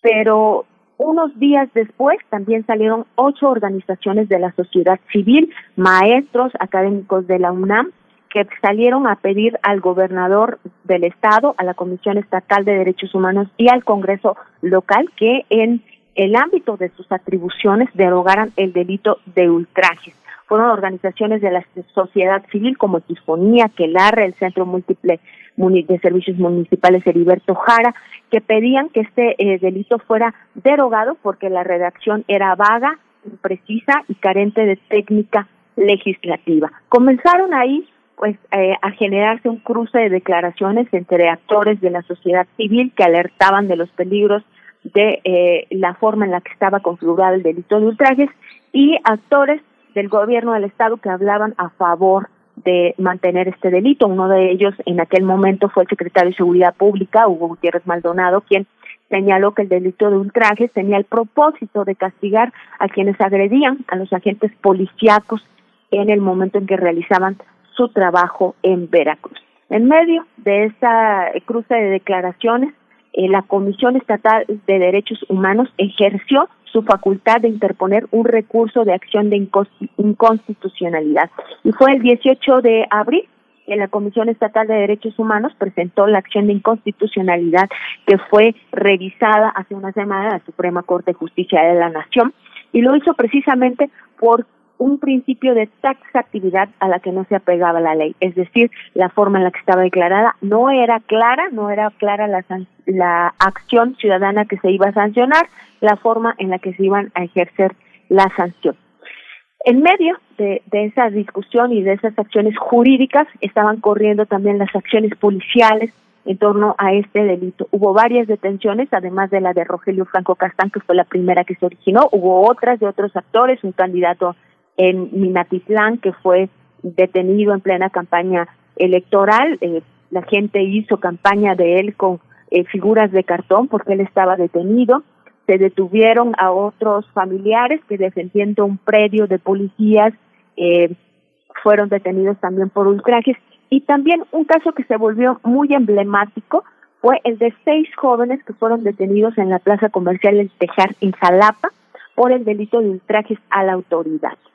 ¿Por qué es emblemático este caso? Este caso llamó muchísimo la atención porque cuando llegaron ante el juez, los policías argumentaron que habían sido agredidos por estos seis jóvenes, pero después, a la hora de las diligencias, a la hora de las audiencias, videos de seguridad de la plaza comercial y eh, pusieron en evidencia a los agentes de la policía, porque esos videos demostraban que los jóvenes fueron detenidos y en el momento en que fueron detenidos no se no pusieron resistencia, no agredieron a los policías tal como lo, ellos lo habían mencionado. Este caso además fue un caso que involucró al Senado de la República directamente, porque fue el presidente de la Junta de Coordinación Política, Ricardo Monreal Ávila, quien empezó a hablar de este caso. Retomó este caso, estuvo varias veces en Veracruz, en noviembre particularmente fue cuando comenzó a hacer pronunciamientos sobre el delito de ultrajes a la autoridad y cómo se estaban violentando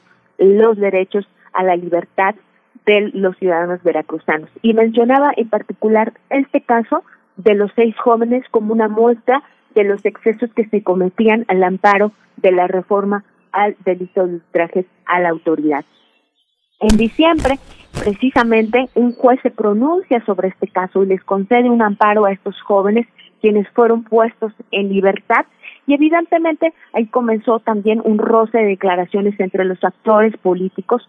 Ricardo Monreal, después de que el juez libera a estos jóvenes por considerar que no se habían cumplido ni acreditado el delito de ultrajes a la autoridad, lo que hace el senador es enviar un documento al Congreso de Veracruz para solicitar que el delito de ultraje sea derogado del Código Penal veracruzano. ¿Y qué sucede aquí precisamente en este mes de diciembre? Bueno, estamos en este proceso de liberación de estas personas detenidas por ultrajes, se empiezan a ver evidencia de que se cometen excesos y en ese contexto es detenido, es detenido un otro actor político de alto perfil en Veracruz por los cargos públicos que ha tenido y por eh, los personajes que están a su alrededor. Y es la detención el 22 de diciembre de José Manuel del Río Virgen, secretario técnico de la Junta de Coordinación Política del Senado de la República, una persona que es mano derecha de Ricardo Monreal y del senador Dante Delgado Ranauro. Y lo que sucede aquí es que el ambiente se termina eh, de envenenar. Del Río Virgen es detenido por un, su presunta participación intelectual en el homicidio del candidato de Movimiento Ciudadano a la presidencia municipal de eh, Cazones de Herrera. Y eh, esto evidentemente hace que la clase política que ya venía teniendo roces por el tema de ultrajes a la autoridad, pues esa discusión, esa rigidez, se eleve el nivel de la discusión y se eleve el perfil de eh, la inconformidad que había con todas estas detenciones y señalamientos al gobierno de Veracruz de que no estaban eh, cumpliéndose con los términos eh, de respeto a las libertades y al debido ejercicio del derecho en Veracruz.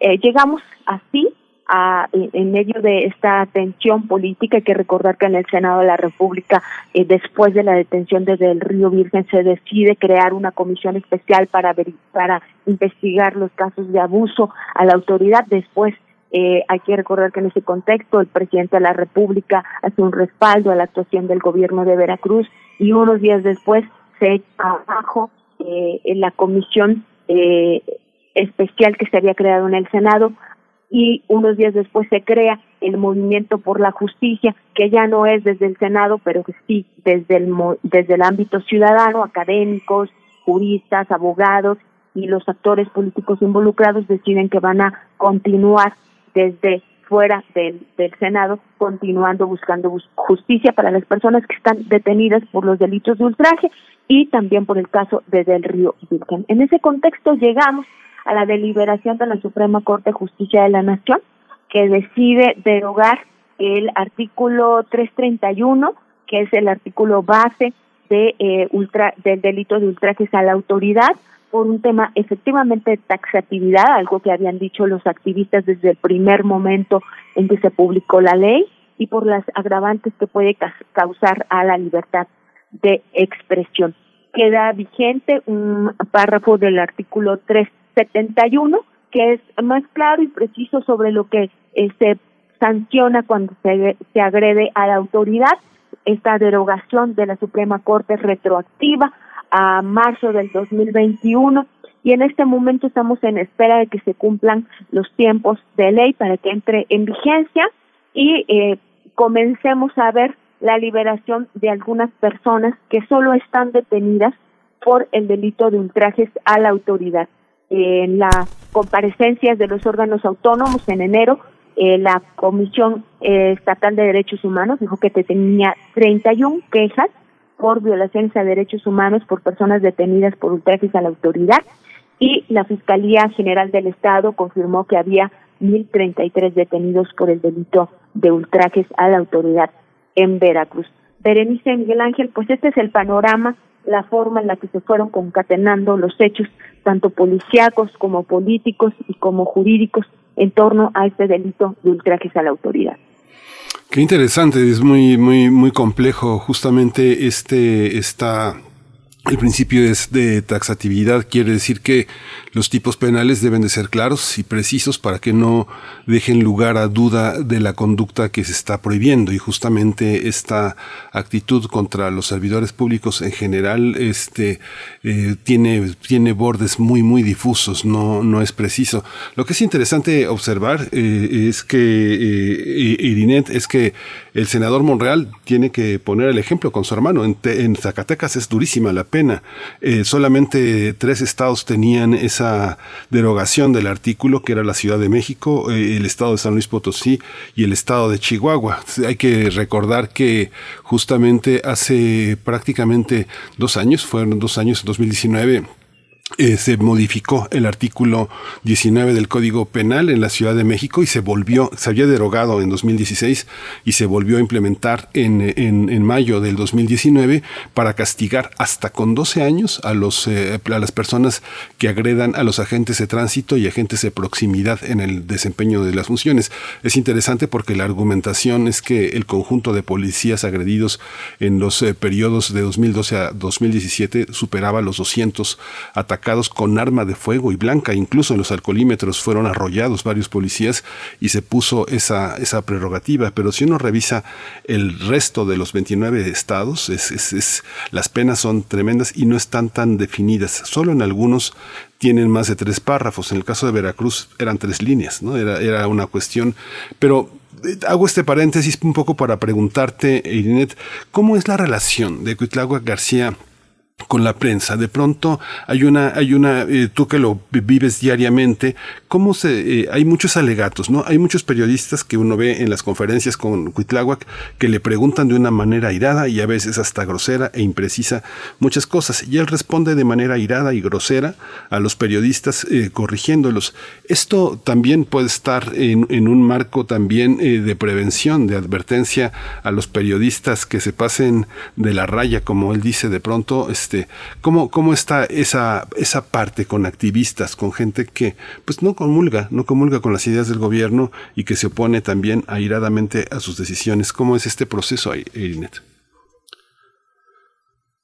Claro, estamos hablando de un, de un estilo de, ejercer el poder, ¿no? Lo que tenemos en Veracruz es una, eh, un seguimiento de eh, de estilos que se realizan a nivel nacional. Por ejemplo, aquí tenemos, no de manera diaria, pero sí por lo menos una o dos veces a la semana, algún tipo de conferencia de prensa al estilo eh, mañanera, ¿no? Eh, ocurre a las 10 de la mañana, los reporteros pueden eh, tener acceso a este evento y preguntar, ¿no? Y lo que podemos ver durante eh, este ejercicio, yo he visto dos cosas. Primero que eh, aunque seas una persona que vaya y haga preguntas incómodas, siempre tendrás eh, oportunidad de preguntar, a veces por una cuestión de tiempo, de logística, no da espacio, pero siempre puedes preguntar. Eso es algo que eh, tengo que reconocer que siempre sucede cuando los compañeros van a la rueda de prensa.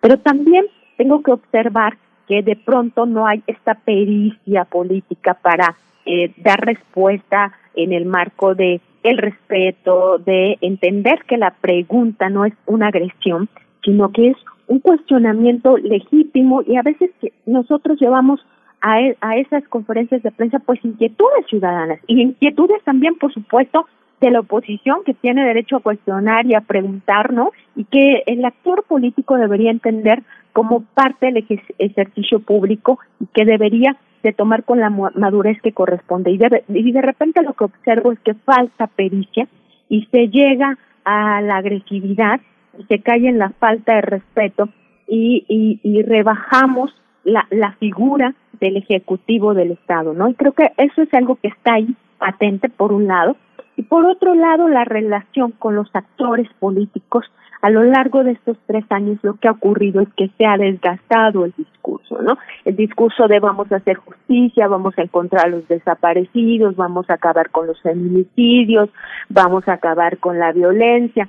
Ese discurso que eh, en los primeros meses de una administración eh, sobrevive muy bien o genera eh, cierta tranquilidad a los actores de la sociedad civil, pues con, a, mitad de la administración es más difícil comprenderlo o, atenderlo cuando continúan los feminicidios, continúan las desapariciones y cuando eh, a raíz de la pandemia también el gobierno se repliega, cierra las mesas de diálogo, se acaban algunas reuniones, algunas audiencias, y entonces la sociedad empieza a ver que no tiene esos espacios de interlocución, que no es escuchado, ¿no?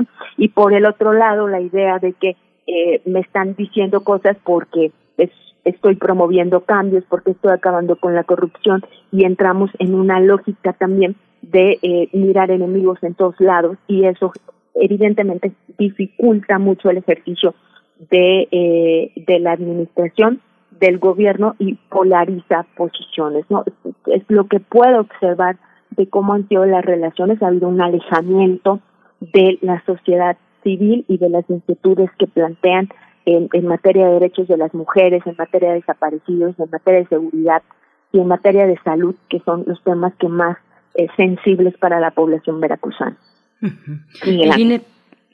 Claro, eh, ya enfilándolos al, cierre, eh, bueno, entiendo que eh, permanece el artículo que establece como delito amenazar eh, o, agredir específicamente a elementos de seguridad pública, policías municipales y estatales. Claro que ahí hay una gran distancia, ¿no? Con esa, esa cuestión frente a e, estas otras que hemos estado comentando, que nos has estado reportando sobre tal vez el uso político, persecutorio de esta figura de ultrajes a la autoridad, las cuestiones de censura, de inhibir la protesta, de perseguir, de reprimir voces críticas eh, desde periodistas hasta opositores políticos. Bueno, eso es una parte y otra es la que, e, esta que, comento, la de los delitos, bueno, las agresiones y amenazas a elementos de seguridad pública. ¿Qué ha dicho eh, el gobernador al respecto, respecto de este delito, con esa cuestión que se queda ahí que, permanece en, en, el Código Penal. Con eso, digamos que eh, por parte del gobernador quedaría por saldada la cuestión. ¿Cuál, cuál es el, el ánimo, el ambiente a, partir de este momento por parte de las autoridades del Estado y del gobernador, el titular? Bueno, lo que tenemos aquí es que después de que la Suprema, en un primer momento, eh, a bote pronto, después de que la Suprema Corte de Justicia de la Nación derogó el delito de ultrajes, pues la primera rueda de prensa que da el gobernador casi simultánea a la sesión de la Suprema Corte, el gobernador dice ahí que, eh, bueno, que una vez que la Suprema Corte ha derogado el delito de ultrajes, lo que él va a hacer es enviar una nueva iniciativa con otro nombre para sancionar las agresiones a los policías, ¿no? Una manera de sustituir, de salvar con algunas adecuaciones el delito de ultrajes a la autoridad. Algo sucede, algo, algo valoran en, el equipo jurídico del gobierno del Estado, que al siguiente día eh, ofrecen un comunicado en el que dicen que ya no van a ir por una nueva iniciativa. Eh, se hace una valoración de lo ocurrido en la Suprema Corte, de las eh, derogaciones realizadas, de lo que se conserva. Y lo que dice el gobernador Cutlagua García es que eh, con la sobrevivencia del artículo 371 que sanciona a quienes agreden a policías con algún arma de fuego, pues entonces esas personas van a mantenerse eh, en prisión y con alguna multa que se contempla en la ley. Entonces el gobernador hasta ahora lo que ha dicho es que él ya no va a enviar esa iniciativa que había, que había anunciado y que había sido muy mal recibida también. Eh, esta iniciativa ya no será enviada, se va a tratar lo que eh, determinó la Suprema Corte de Justicia de la Nación. Ayer llegó la notificación al Congreso, estamos a la espera de que sea publicado en la Gaceta y eh, que en las próximas horas puedan tramitarse la liberación de algunas personas que están detenidas por este delito de ultraje. Berenice. Bien. Muchísimas gracias, eh, eh, eh Gómez, periodista, corresponsal de la jornada en Veracruz. Qué trabajo tan difícil, pero tan apasionante ese gran estado. Irinet, te seguimos en, en la jornada, en tu trabajo espléndido. Muchas gracias. Un abrazo a ustedes, un saludo a su auditorio. Gracias. Muchas gracias, Irinet Gómez, periodista corresponsal de la jornada en Veracruz. Pues bueno, nosotros seguimos aquí en el 96.1 en la frecuencia modulada. En unos momentos más estaremos conversando sobre eh, pues esta convocatoria al 5 de marzo en Ciudad de México, eh, la inauguración del Jardín Somos Memoria y del tendedero de denuncias y, protestas. Gracias a quienes están escribiendo. Ya también se están yendo, yo creo, los boletos, eh, las cortesías para las reinas chulas en su show virtual estos dos espectáculos, tanto el día de hoy como el día de mañana. Y vamos a ir con música. Ya tenemos varias complacencias enfiladitas por ahí, pero no sabemos qué es lo que, qué es lo que nos va a lanzar en este momento la producción. Vamos a darle un poquito de tiempo. Mientras tanto, les comento que hay una, hay una iniciativa, bueno, el, el, el año pasado que fue una exigencia de, pues, de los propios legisladores eh, hacer un balance del Código Penal en esta materia de, este, de, del delito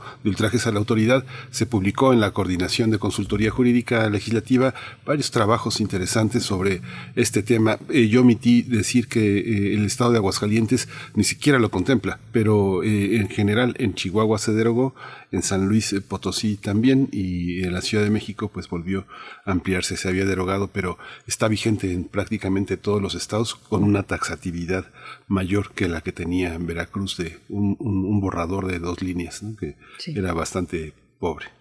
Así es. Bueno, pues ahí está esta cuestión en el resto del país. Nosotros vamos a hacer una pausa musical. Esto nos lo pide David Castillo Pérez, Beautiful People, a cargo de Melanie Safka, y dice, para estos momentos tan horrendos, entre todos e individualmente podemos cambiar. Vamos a escuchar.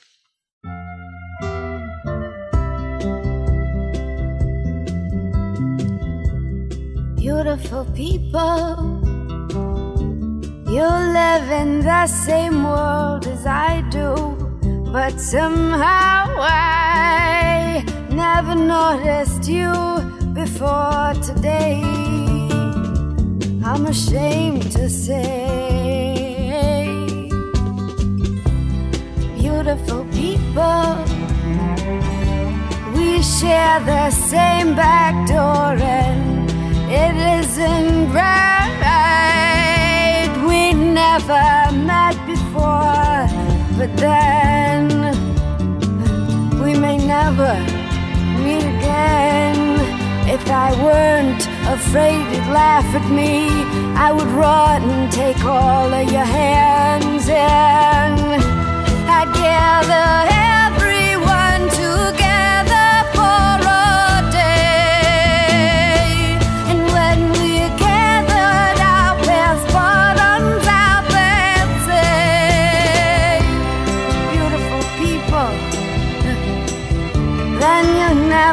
Alone cause there'll always be someone with the same button on as you include him in everything you do. Beautiful people you ride the same subway as I do every morning. That's gotta tell you something. We got so much in common. I go the same direction that you do. So if you take care of me, maybe I'll take care of you. Beautiful people. You look like friends of mine, and it's about time that someone said it here and now. I make a vow that sometime, somehow,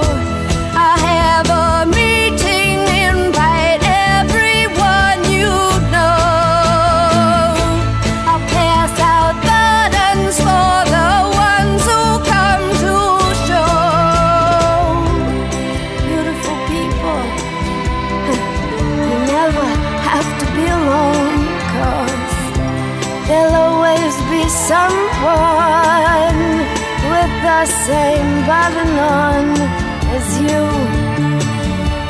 Include him in everything you do. He may be sitting right next to you. He may be a beautiful people too. And if you take care of him, well, then maybe he'll take care of you. Cause all of the beautiful people do. Primer movimiento. Hacemos comunidad con tus postales sonoras. Envíalas a primermovimientounam.gmail.com Nota del día. En vísperas del Día Internacional de la Mujer se invita a las mujeres para que participen en una denuncia masiva. La idea es crear un tendedero colectivo de denuncias que convocan varias organizaciones mediante la campaña Yo denuncié pero no denuncié por qué. Así es, diversas colectivas feministas se suman a esta convocatoria y piden a mujeres afectadas de cualquier parte del país que hagan una denuncia colectiva o junto con sus amigas. Esto se debe a que habrá un tendedero presencial y otro virtual. Las convocantes destacaron que las víctimas podrán hacer su denuncia de forma anónima a fin de protegerlas, aunque aclararon que deben detallar el nombre del agresor, la ciudad donde ocurrió la agresión y un relato de lo sucedido. Asimismo, es preferible que muestren una foto del agresor. Las colectivas feministas señalan que hasta el momento ya reportan casos de acoso de profesores a alumnas, de institución, de instructores de gimnasio, de policías y de fuerzas castrenses, así como personas eh, que las han violado. Con los casos reportados, mañana será inaugurado el Jardín Somos Memoria y el tendedero Yo denuncié pero no denuncié porque en la glorieta de las mujeres que luchan en Reforma y La Fragua en la Ciudad de México. Así es, y bueno, para eh, comentar al respecto, nos encontramos ya en la línea con Ayahuitl Estrada. Ella es eh, vocera de Restauradoras con Glitter y nos da mucho gusto que eh, poder conversar contigo esta mañana. Ayahuitl, bienvenida a Primer Movimiento. Hola, qué gusto. Muchísimas gracias a ustedes por el espacio. Muchas gracias, Ayawit. Eh, la primera pregunta es, eh, ¿por qué, eh, por esto es un remake del, del Me Too? ¿No se viola el derecho a la presunción de inocencia de las personas que son acusadas? Eh, esa es una muy buena pregunta. Mira, eh, lo que pasa aquí es que eh, sabemos por datos oficiales que hay muchísimas denuncias que no pasan, ¿no? Eh, por distintos factores desde los factores en los que efectivamente interviene, eh, eh, intervienen estos huecos legales eh, o también casos en donde los servidores públicos no no se prestan, ¿sabes?, para poder eh, ayudar a, la, a las mujeres en casos de denuncias, eh, que también tenemos eh, todavía, eh, creo que muchas de nosotras estamos pasando por este proceso de dejar el miedo atrás, ¿no? Entonces, más allá de, de esto que me decías tú, de la presunción de inocencia, tiene que ver con justamente eh, poder eh, pues tener claro cómo es el proceso de la denuncia, cómo es que muchos de nosotros hemos tenido que dejar de lado este este proceso por cuestiones de hostigamiento, por cuestiones de acoso, por cuestiones de violencia, incluso de violencia institucional. Uh bueno, hay muchas cuestiones aquí que, que, que, están, digamos, en el debate público. Lo que menciona Miguel Ángel Quemain, la presunción de inocencia, y tú pones el elemento de la denuncia judicial que no, que no necesariamente avanza de la mejor manera, y hay otra que es la del anonimato. Digo, hay muchas, pero tomo la del anonimato porque es importante, eh, pues, esta protección colectiva hacia las personas que están denunciando desde el anonimato y, eh, pues, que se hace en esta serie de acciones como el tendedero que están proponiendo para este fin de semana. Así es. Mira, eh, por ejemplo, en datos oficiales tenemos eh, que solo 5 de cada 100 denuncias por delitos sexuales reciben eh, una, una reciben justicia como tal. ¿no? Entonces, imagínate tú la cantidad de denuncias que hay que están ahí cerradas en carpetas con números en donde las víctimas son revictimizadas una y otra vez, ¿no? No solo por parte de, de los elementos policíacos, sino también por la parte de la institución jurídica que debe proteger, ¿no? Esta, esta, a esta víctima, ¿no? También tenemos, por ejemplo, eh, casos, ¿no? En donde, si bien, ¿no? Sabemos que eh, han pasado varios años, hay delitos que prescriben, ¿no? Hay, por ejemplo, eh, casos de, de abuso infantil, o de abuso sexual a menores de edad en donde si no eh, si no denuncias en cierto número de años eh, ya no ya no ya no lo puedes hacer. O en donde eh, por ejemplo eh, si no tienes elementos no que comprueben ahora ya hay como muchas se van se van haciendo cada vez más espacios en donde se pueden insertar no ciertos tipos de denuncia incluso aunque ya han pasado años pero pero sin embargo sigue siendo complicado no a pesar de que hay eh, testimoniales en donde se entregan evidencias se entregan eh, capturas de pantalla se entregan registros telefónicos y demás las sentencias siguen siendo no en protección a los a los a los agresores pues porque es parte del sistema, ¿no? El sistema está corrompido, el sistema está eh, está completamente a favor de que no haya denuncias porque justamente así, ¿no? Se, se protegen unos a otros. Entonces es sumamente complicado, ¿no? Como tú dices, efectivamente hay muchas caras, ¿no? En esta parte del debate público. Hay, una, hay un aspecto también muy, muy fuerte que eh, lo que pregunta Berenice es clave. Yo creo que esta parte, ¿quién protege, eh, quién protege a las denunciantes? O sea, sabemos que hay depredadores verdaderamente profesionales, verdaderamente patológicos y, y, que, y que agreden de una manera muy, muy abierta. Pienso en, por ejemplo, los casos en los que las mujeres conviven todo el tiempo con sus víctimas. Pienso, por ejemplo, hace dos años eh, se hizo una denuncia en la UNAM de 150 mujeres que denunciaron la, la, circulación de sus fotos en redes por sus propios compañeros, personas a las que les entregaron su confianza. Las, eh, las alumnas también de la Universidad de Anáhuac, que a principios del año, en enero, creo, eh, en un grupo que habían formado estudiantes de la Universidad de Anáhuac en Quintana Roo, habían puesto a circular también imágenes con comentarios muy, muy desagradables, muy, muy ofensivos sobre sus propias compañeras, alumnas y que, que este, eh, habían sido pues sus amigas, sus compañeras, sus compañeras eróticas que habían sido burladas, eh, exhibidas. ¿Qué pasa con esto cuando una mujer tiene frente a sus, frente a sí, a sus propios depredadores. Lo hemos visto también en distintas instituciones educativas que desde profesores de asignatura hasta las autoridades más fuertes están ligadas, tienen denuncias ante el MP insisten. ¿Cómo, ¿Cómo hacer eso? ¿Cómo defenderse como mujer? ¿Quién te defiende? Mira, yo creo que esa es una pregunta muy compleja, ¿no? Tiene, hay como, le podemos separar como por varios puntos, ¿no? En el caso, por ejemplo, de las universidades, el caso de la UNAM, eh, ahora tiene muchas eh, colectivas eh, de mujeres organizadas, ¿no? Creo que eso ha hecho un poco más sencillo el proceso para ellas mismas. Yo creo que una parte que es bien importante cuando uno empieza a asumirse como víctima es el colectivizar el dolor y la rabia. Y ese proceso justo te ayuda a que eres acuerpada, a que eres escuchada, a que te protegen, a que no te sientes sola en todo este proceso. Y dentro de ese mismo proceso yo creo que hay como recaídas incluso, ¿no? Hay, a mí personalmente me gusta eh, mencionar que hay un proceso en el cual dejas de ser víctima y pasas a ser sobreviviente. Y como sobreviviente encuentras una fuerza, híjole, que mueve muchísimas cosas, ¿no? Empiezas justo a hacer estas denuncias públicas, empiezas a mover, empiezas a, a, lo que han hecho, por ejemplo, las mujeres organizadas la Facultad de Arquitectura ahora con la exposición de, de juntas, ¿no? De colectivizar toda esta rabia y esta ira y este dolor y poder transformarlo en unas en cosas así de maravillosas, ¿no?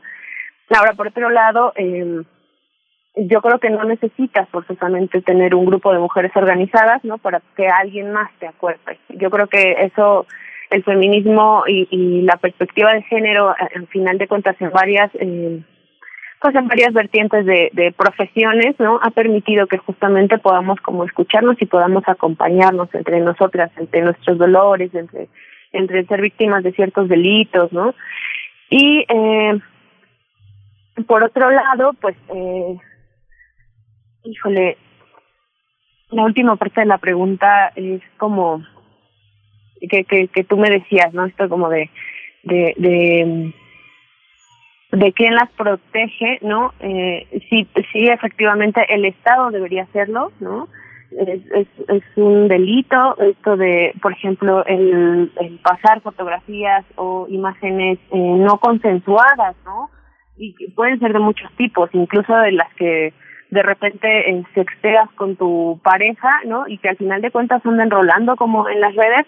Olimpia, por ejemplo, Olimpia Coral, ¿no? Lo dejaba como muy claro, el espacio virtual es también real, ¿no? Entonces, el poder avanzar en leyes de protección, pero sobre todo el poder aplicarlas, yo creo que es uno de los pasos más importantes en la búsqueda de justicia. ¿No? Ahora, eh, afortunadamente, ¿no? Este caso, por ejemplo, que tú decías de las de las chicas de la náhuac, se hizo eh, bastante viral, ¿no? Se hizo público y eh, ahora, gracias justo a esto que les comentaba de la de la ley Olimpia, ¿no? Se pueden hacer como ciertas pesquisas, ¿no? Se pueden determinar quiénes son como culpables, quiénes son cómplices, pero eh, yo creo que yo creo que más que el, el esta denuncia como pública eh, que sí que sí es sumamente importante no es el poder eh, yo creo que, trabajar como en conjunto y poder generar justo esta denuncia de la esta denuncia perdón esta cultura de la denuncia en donde todos los actores hagan justamente su trabajo, ¿no? Eh, a mí una de las cosas que más me parece como importante recalcar justo este tendedero es que muchas de las denuncias que nos llegaron de los testimoniales que llegaron a las redes son, son testimoniales que tienen un número de carpeta, ¿no? Que sí se denunció, justo por eso es el hashtag yo denuncié, pero, ¿no? Y entonces hay una serie de trabas que te van poniendo y parece que en lugar de que quieran que se haga justicia es como que quieren que te retires y entonces parece como una manda todavía doble, ¿no? O sea, no, no conforme de lo que ya te sucedió eh, y que estés denunciando, tienes todavía que pasar por esta serie que parecen así como un bache tras otro y luego cruza la montaña y luego llegas al desierto y cruza todo el desierto, ¿no? O sea, parece como como hasta pareciera como anecdótico y como chistoso si te lo cuento así, pero la verdad es que es un martirio para las denunciantes. Entonces, eh, yo creo que aquí es, es toda una cultura que tenemos, eh, que, que vamos arrastrando, ¿no? Entonces hay que irla trabajando en eso. Entonces el tendedero es bien, es bien importante por eso, ¿no? Justo para visibilizar todo este tipo de problemáticas que se han, que se han suscitado, no en una, ¿no? Sino en 95% de los casos. Sí, un martirio que requiere de mucho valor, además de exponerlo y, también de una protección de, de redes de otras eh, acompañantes y mujeres, pues en esta, pues en esta cuesta arriba a, a, Eh, te pregunto, otro de los señalamientos críticos frente a los tendederos y a las denuncias públicas, desde las denuncias públicas desde el anonimato y, no anonimato también es el de las denuncias falsas. El miedo a las denuncias falsas es lo que muchos detractores de estos movimientos como Me Too pues han señalado desde el principio, ¿no? Y, yo quisiera que nos comentaras algo al respecto y voy a poner un dato para empezar, porque es muy importante dejarlo claro que del total de denuncias de agresiones de este tipo, de agresiones sexuales, de hostigamiento, de acoso, eh, en los países donde se ha hecho, se ha hecho la medición, eh, el porcentaje de denuncias falsas, de todo el universo de denuncias, el porcentaje de denuncias falsas es menor al 3%. Cuéntanos, ¿qué, ¿qué, decirle a quienes eh, son detractores, digamos, de este tipo de denuncia pública anónima con respecto a las denuncias falsas, Ayahuetl? Bueno, mira, tú ya empezaste con el dato duro, que era algo como bien importante de recalcar, ¿no? Sabemos que hay un caso, un caso, hay, hay casos de denuncias falsas, sin embargo son el menos, ¿no? O sea, 3% es bajísimo. Y ahora, eh, las denuncias públicas es, es todo un proceso, no, no es como que muchas de nosotras hayamos empezado con esa parte, ¿no? Si bien tú dices, hay que encontrar valor para denunciarlo, incluso para el denunciarlo anónimamente también hay que hallarlo, ¿no? Entonces, eh, estas denuncias públicas son como una herramienta que han, digámoslo así, facilitado, ¿no? El poder acuerparnos. Eh, la denuncia pública es uno, pareciera, ¿no? Que es como muy común hacerla hoy en día y que te escondes tras el anonimato y escribes en Twitter, en Instagram o en Facebook, ¿no? Y que alguien más lo va a hacer viral. Y eh, si bien nosotras, ¿no? Como mujeres, ahora hemos eh, lanzado como estas series de campañas de Yo te creo, ¿no? Eh, eh, muchas de nosotras, ¿no? Creo que no, no, no tendríamos por qué encontrar un, un espacio como de denuncia así para hacer una denuncia falsa, ¿no? Eh, la denuncia pública, ¿no? Creemos que es casi que de las últimas herramientas que toma para poder visibilizar tu caso, ¿no? Eh, a mí, fíjate que algo que me parece eh, como anecdótico contarte, ¿no? Es hace, hace un par de años nosotros recibimos una serie de amenazas ¿no? Y, justamente eh, como colectiva y de forma personal, ¿no? Y entonces algo que nos decían eh, las, las personas que llevan como la parte de ciberseguridad era justamente el decirnos, bueno, entonces ahora el siguiente paso, ¿no? Después de que ya hiciste tu denuncia, después de que ya eh, mandaste los capturas de pantalla, después de que la policía cibernética ya cuerpo tu, ya, ya aceptó tu denuncia, bla, bla, bla, ahora lo siguiente es que lo puedas hacer público porque cuando tú lo haces público, todo el ojo mediático y todo el ojo de la sociedad es como si te protegiera, ¿sabes? Entonces deja, deja de ser una cosa que si te pasa algo, sucede en chiquito y nadie se entera, ¿no? Sino que ahora todo el mundo está poniendo la vista en lo que te puede suceder. Y entonces además puedes empezar a señalar un poco, ¿no? Eh, en el caso de las redes sociales a veces se, se esconden tras nombres falsos, ¿no? Tras perfiles falsos.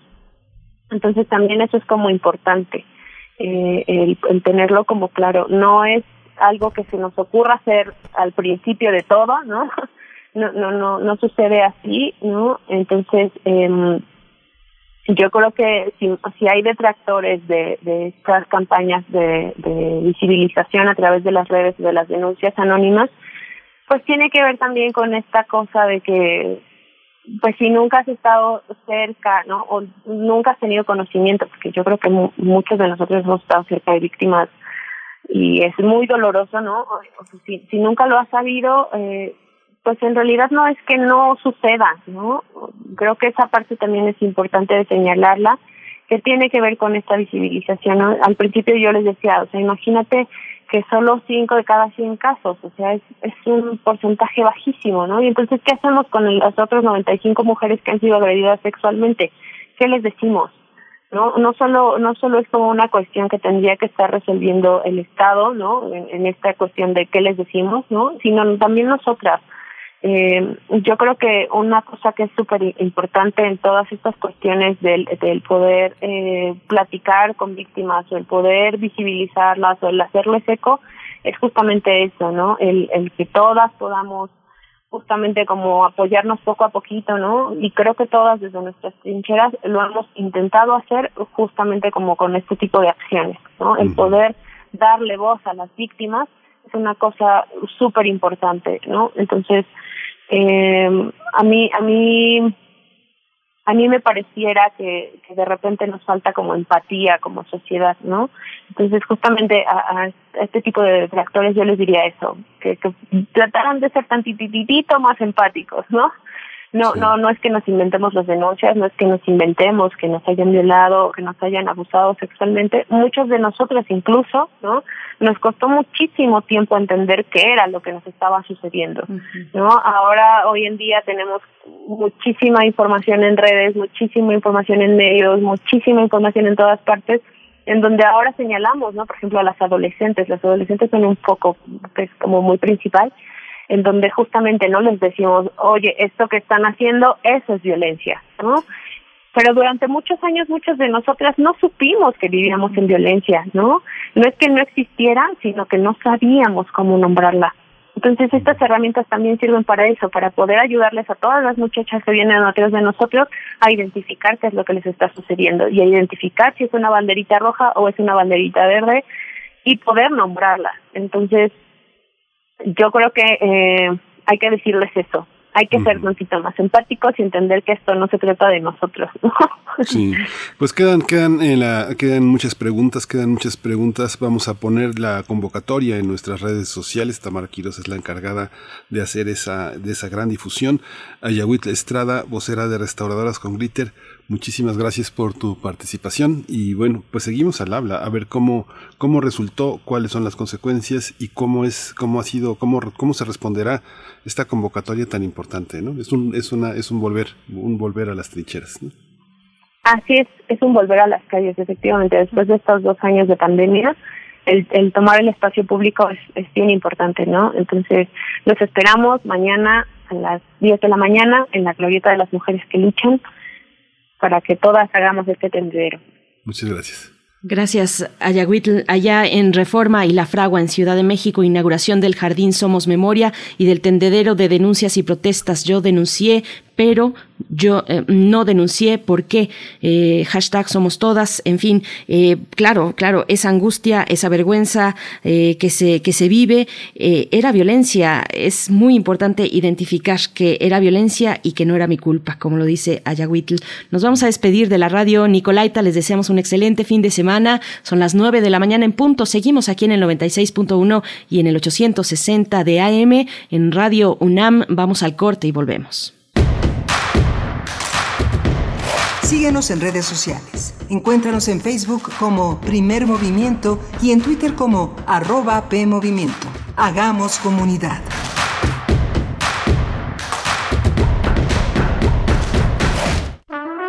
Aire recibes, metal vibrante, brisa que orienta a los extraviados y estremece a los amorosos.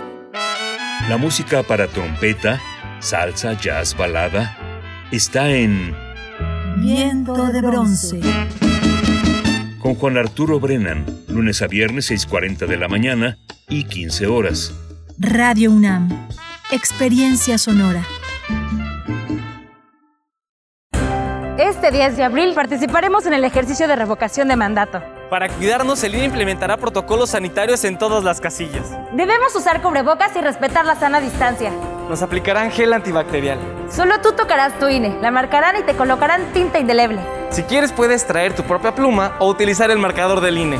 El ejercicio de revocación de mandato va y va muy bien. Este 10 de abril participa y celebremos nuestra democracia.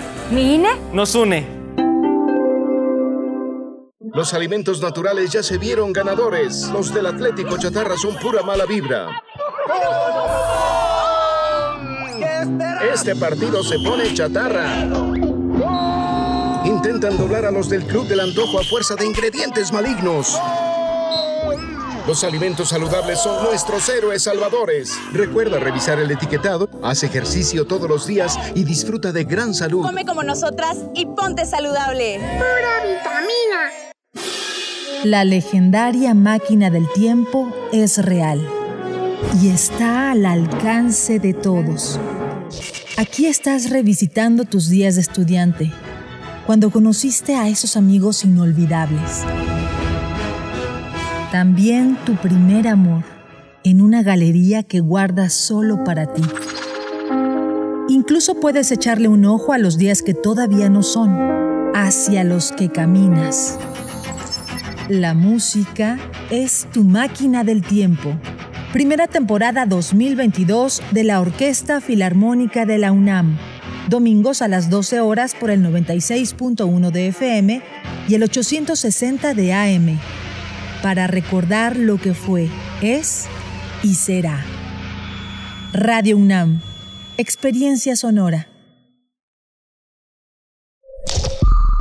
Es muy tedioso hacer siempre lo mismo. No dejes que el aburrimiento apague tu imaginación. Escucha Escaparate 961 con los eventos culturales del momento. Viernes a las 15:15 horas por Radio UNAM. Entretenimiento y cultura. Radio UNAM. Experiencia sonora.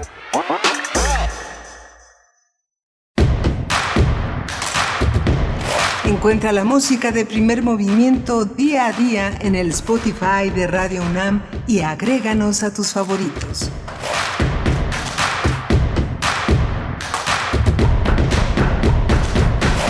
Hola, buenos días. Ya son las 9.04 de la mañana para los que se integran a Primer Movimiento. Muchas gracias por la confianza en nuestro trabajo.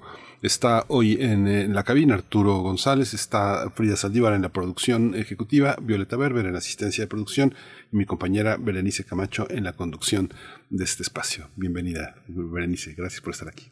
Querido Miguel Ángel, muy buenos días a ti, a la audiencia en este viernes. ¿Cómo le están pasando? Viernes 4 de marzo de 2022. Pues bueno, aquí estamos para iniciar nuestra tercera hora. Tendremos poesía necesaria en unos momentos y también en la mesa del día hablaremos de teatro. Vamos a cerrar con teatro y después con radioteatro, pero eh, el teatro eh, en nuestra sección Corre Telón y Disfruta la función Teatro de Marionetas para Adultos con la compañía Marionetas de la Esquina y creadora, eh, creadora del proyecto Spa en Aguas Profundas. Estaremos eh, con dos de, bueno, con dos eh, personas muy interesantes, Amaranta Leiva, eh, dramaturga y titiritera, y también nos acompañará Gabriel Pascal, escenógrafo, entre muchas cuestiones, bueno, que ha llevado la cuestión de la escenografía a otros, a otros niveles, Miguel Ángel. Así es que vamos a tener esta participación. Gabriel Pascal, escenógrafo, iluminador, pues uno de los fundadores del Milagro y de la Asociación Nacional de Teatros eh, Independientes, eh, la ANTI, pues va a estar muy interesante. Eh, Miguel Ángel, ¿cómo ves? Sí, es, fascinante. Es una, es una, un, un, dueto. Bueno, las marionetas de la esquina verdaderamente es un super equipo. Es una, es un espacio en México fundamental para el teatro, para el teatro infantil, pero también para las audiencias adolescentes y cada vez más profundizando. Amaranta Leiva eh, es eh, una dramaturga, una actriz, una titiritera verdaderamente importante porque tiene distintos niveles de, de, acceso a lo teatral y le permite tener una gran solvencia, una gran posibilidad de propuestas cada vez más. Y bueno, Pascal, que es eh, uno de los fundadores de la ANTI, de la Asociación Nacional de Teatros Independientes, ha mostrado, ha tenido la posibilidad de mostrar cómo muchas compañías independientes han logrado incorporar el teatro para jóvenes y para audiencias de una manera muy importante pero ahora los títeres, estos, estos títeres eh, que son tan, tan, tan, tan importantes eh, en, la, en, la, en, el teatro, ahora van a la escena para adultos. Eh, su, su, erotismo, su posibilidad de discusión, su palabra es algo muy importante y ahora Marionetas de la Esquina hace esta propuesta que ojalá y tenga mucho eco. Hay que apoyarla, hay que ir a verlos, hay que discutir, hay que reseñar, hay que conversar sobre esta, sobre esta propuesta. ¿no? Es lo que haremos, es lo que haremos en la mesa del día y después tendremos un, cierre también muy interesante. Vamos a conversar con nuestra querida eh, colega eh, de, Radio UNAM, Carmen Limón. Ella es subdirectora de evaluación, programación y planeación de Radio UNAM para hablar de los radioteatros que se transmiten los sábados aquí en Radio UNAM. El día de mañana está la propuesta de la señorita Julia de August Trinsberg eh, en versión radiofónica, ni más ni menos que de Héctor Mendoza. Pues son radioteatro son propuestas sonoras, eh, radiofónicas, narrativas, que tienen ya mucha historia, Miguel Ángel, que, que son y que han logrado ser pues un, un repositorio, una muestra también de, de, mucho talento, de la realización de todos los que han contribuido a lo largo de, los, de las décadas ya en la realización de estos radioteatros. De verdad, es un archivo histórico que tenemos la oportunidad de disfrutar los sábados, los sábados de marzo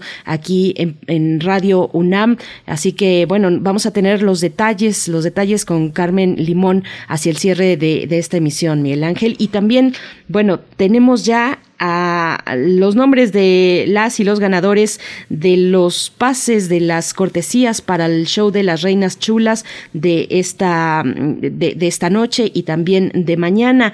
Los ganadores en Twitter para la canción Taruga son tres porque son tres por cada una de las funciones. Eh, se va para Vicaria eh, Borogopiox en Twitter también para Chamán David y para Martelena Valencia. Ya tienen sus cortesías para la canción Taruga y los ganadores en Facebook que van a presenciar así a distancia también la, el show de Lucy, el monólogo de Lucy, la historia cabareteada de las mujeres, son Elisa García, Saldívar Mendoza y Marcela Quintero. Así es que bueno, felicidades por sus pases, disfruten mucho estos shows en línea de las Reinas Chulas Miguel Ángel. Sí, muy interesante.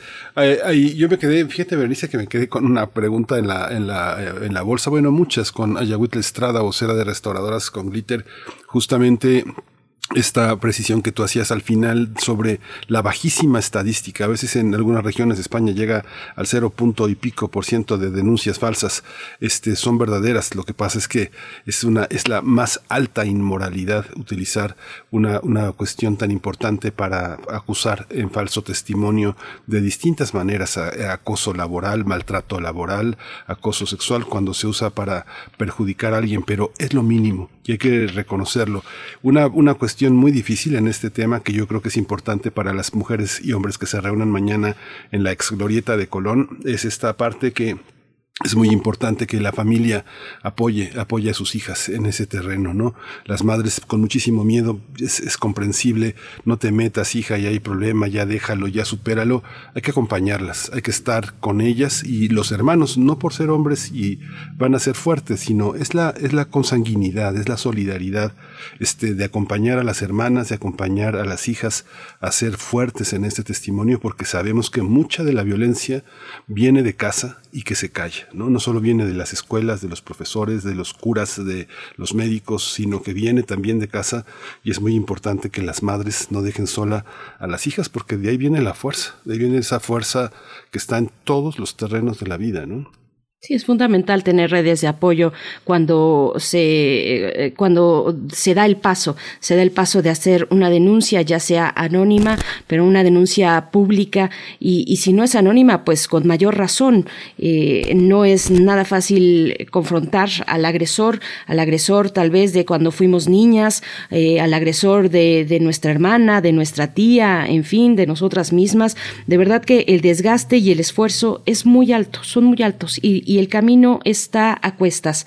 Y es difícil en ese contexto de, de, digamos de vulnerabilidad pues que salgan así tan fácilmente denuncias falsas. La verdad es que es muy complicado. Ahí están las estadísticas ya lo has puesto para el caso de España pues eh, es menos de un punto porcentual del total digamos del universo de denuncias eh, con respecto a acoso agresión sexual que se que se realizan. Para digamos el límite está todavía por debajo del 3% en los países incluidos México, donde se ha hecho este, e, esta medición. Así es que, bueno, pues enfilándonos, como, como decíamos, al 8 de marzo, recordar pues esta, eh, ese, movimiento del Me Too y previo también el movimiento de mi primer acoso, eh, de mi primer asedio que vino desde Brasil y que fue retomado para el caso de México y tuvo una explosión, digamos, una eh, se, se, extendió, se hizo viral en, en muchos países de la región, pero, pero el origen fue Brasil, eh, con, con, mayor discreción, digamos, y, luego lo trajeron aquí algunas feministas eh, mexicanas y colombianas también, eh, Catal Catalina Ruiz Navarro, por ejemplo, que, que, lanzó esta propuesta en redes de mi primer acoso, ya tiene sus años, pero, pero bueno, fue toda una bomba, fue un momento en el que nos dimos cuenta que los acosos, pues los primeros acosos, pues ocurren en, edad, en edades muy tempranas, cinco, nueve años, 11 años, en fin. Bueno, pues allí este tema y nuestras redes sociales para que ustedes sigan comentando. Siempre bienvenidos sus, sus comentarios, Miguel Ángel. Nos sí, vamos a ir con, con la poesía. Con la poesía, exactamente. Vamos con la poesía. vamos con la poesía. Es hora de poesía necesaria. Vamos a un respiro con la poesía. Silvia Plath es una de las poetas estadounidenses más reconocidas. Nació en Boston en el año de 1935 y fue la primera persona en ganar el Pulitzer de manera póstuma. Esto lo hizo en, eh, se le otorgó en, en, en, el 82 por la obra Poemas Completos. Una mujer pues brillante. Su, su primer poema lo escribió a los ocho años, también con una figura paterna pues muy fuerte, muy influyente, autoritaria, muy influyente en su formación. Ella estudió en la Universidad de Cambridge. Eh, Silvia Plath es pues una de las exponentes más destacadas del género confesional, una mujer que decidió acabar con su vida en 1963 cuando tenía solamente la edad de 30 años. Vamos a escuchar, les voy a compartir el poema que se titula Espejo y después un poco de música, eh, Tom Waits en la música para disfrutar en este viernes. Vamos con Espejo. Soy de plata y exacto, sin prejuicios y cuanto veo trago sin tardanza, tal y como es, intacto de amor u odio. No soy cruel, solamente verás. Ojo cuadrangular de un diosecillo. En la pared opuesta paso el tiempo meditando, rosa, moteada, tanto a que la miro que es parte de mi corazón pero se mueve. Rostros y oscuridad nos separan, sin cesar. Ahora soy un lago, ciérnese sobre mí una mujer, busca mi alcance, vuélvase a esos falaces las luciérnagas de la luna. Su espalda veo, fielmente la reflejo. Ella me paga con lágrimas y ademanes. Le importa, ella va y viene, su rostro con la noche sustituye las mañanas. Me ahogó, niña y vieja.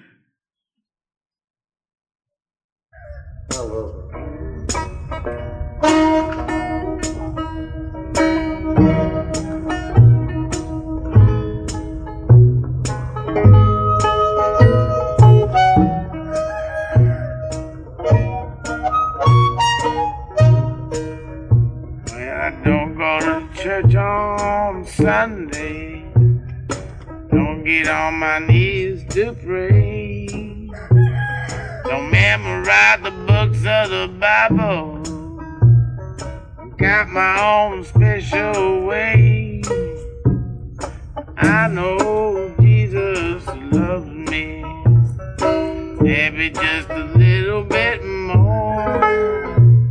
I fall down on my knees every Sunday at the Red Leeds candy store. Well, I've got to be a chocolate Jesus. Make me feel good inside. Got to be a chocolate Jesus.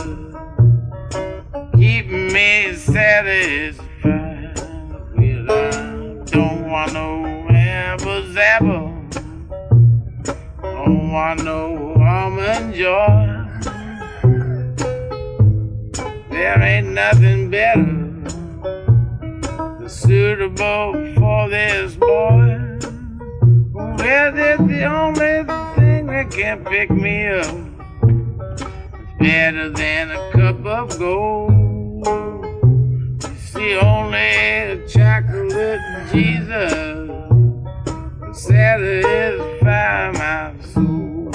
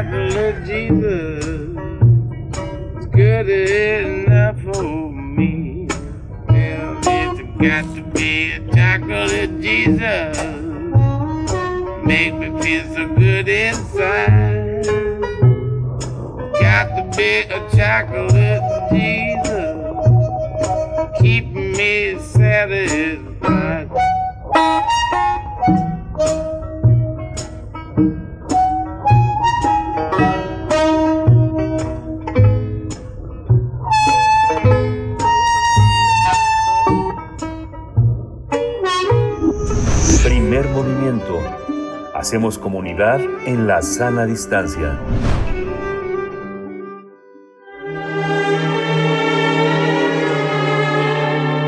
Teatro, teatro, teatro.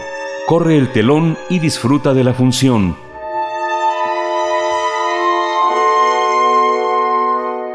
Con la dramaturga Amaranta Leiva, la compañía Marionetas de la Esquina presenta su primer proyecto dirigido a un público adulto. Se trata de Spa en aguas profundas. La propuesta explora a través de sketches la relación del cuerpo y la mente del ser humano llevada a los extremos, casi grotescos, a los que nos exponemos hoy en día con la obsesión por la belleza y la moda mezcladas con historias personales.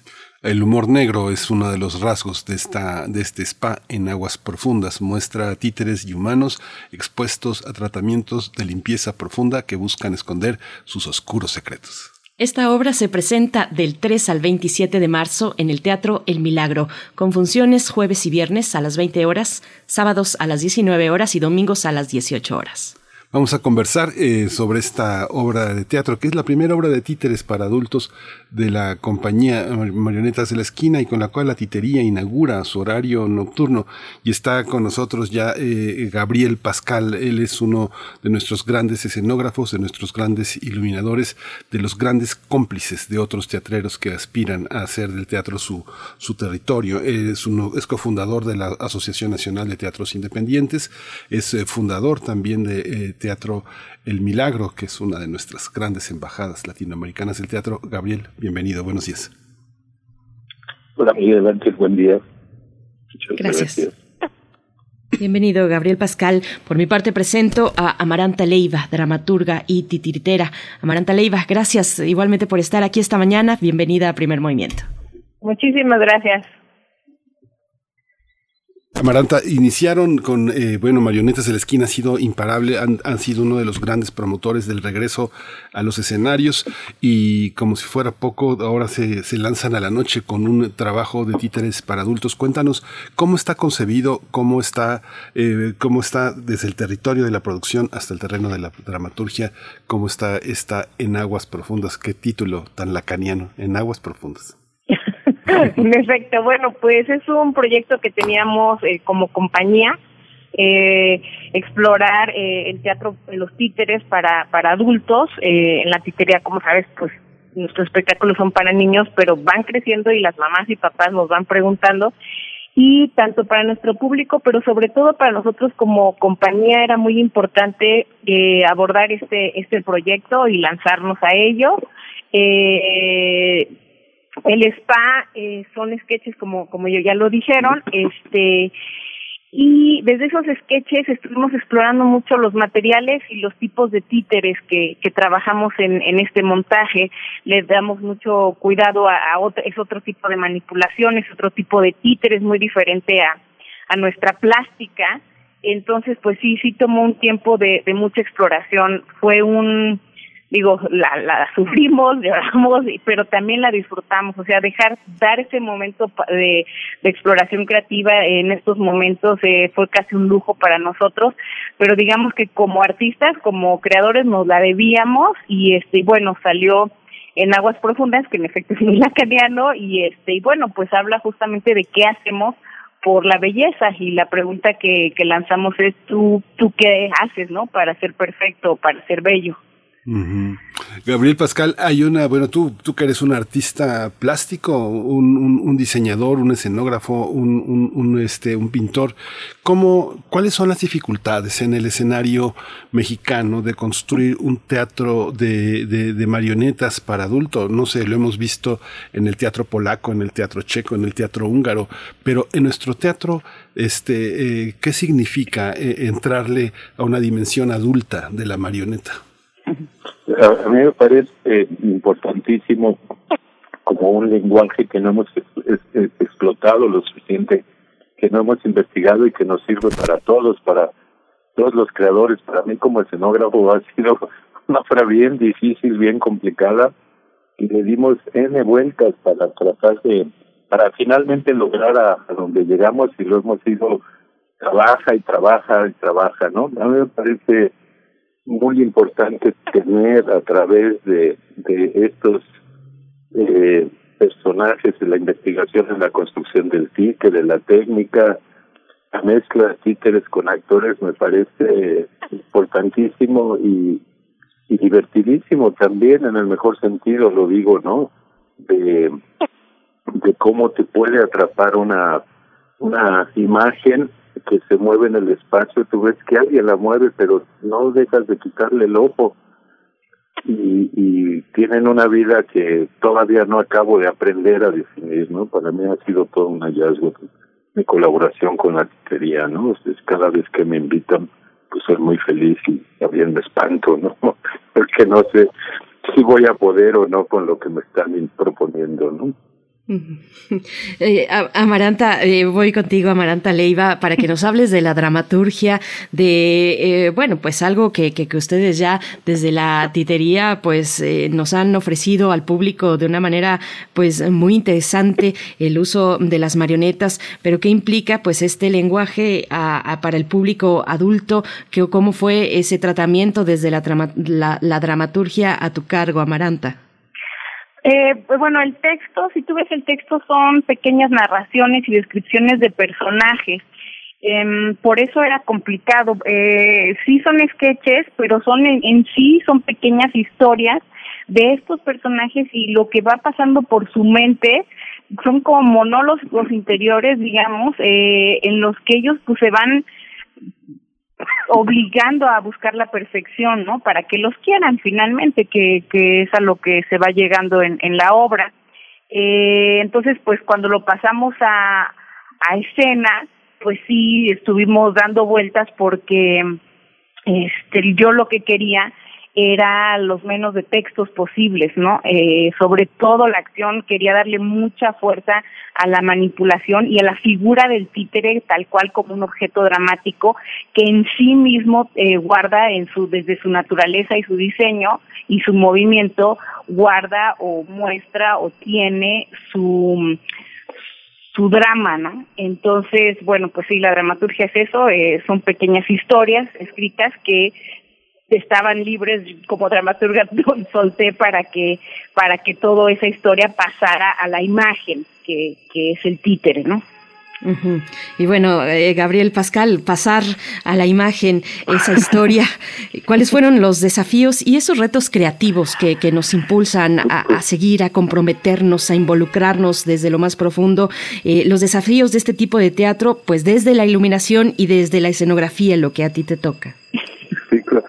Bueno, primero es encontrar la, la metáfora espacial para, para contar la historia, que es la que nos tardamos años en, encontrar y, a partir de eso ya encontrar la escala, ¿no?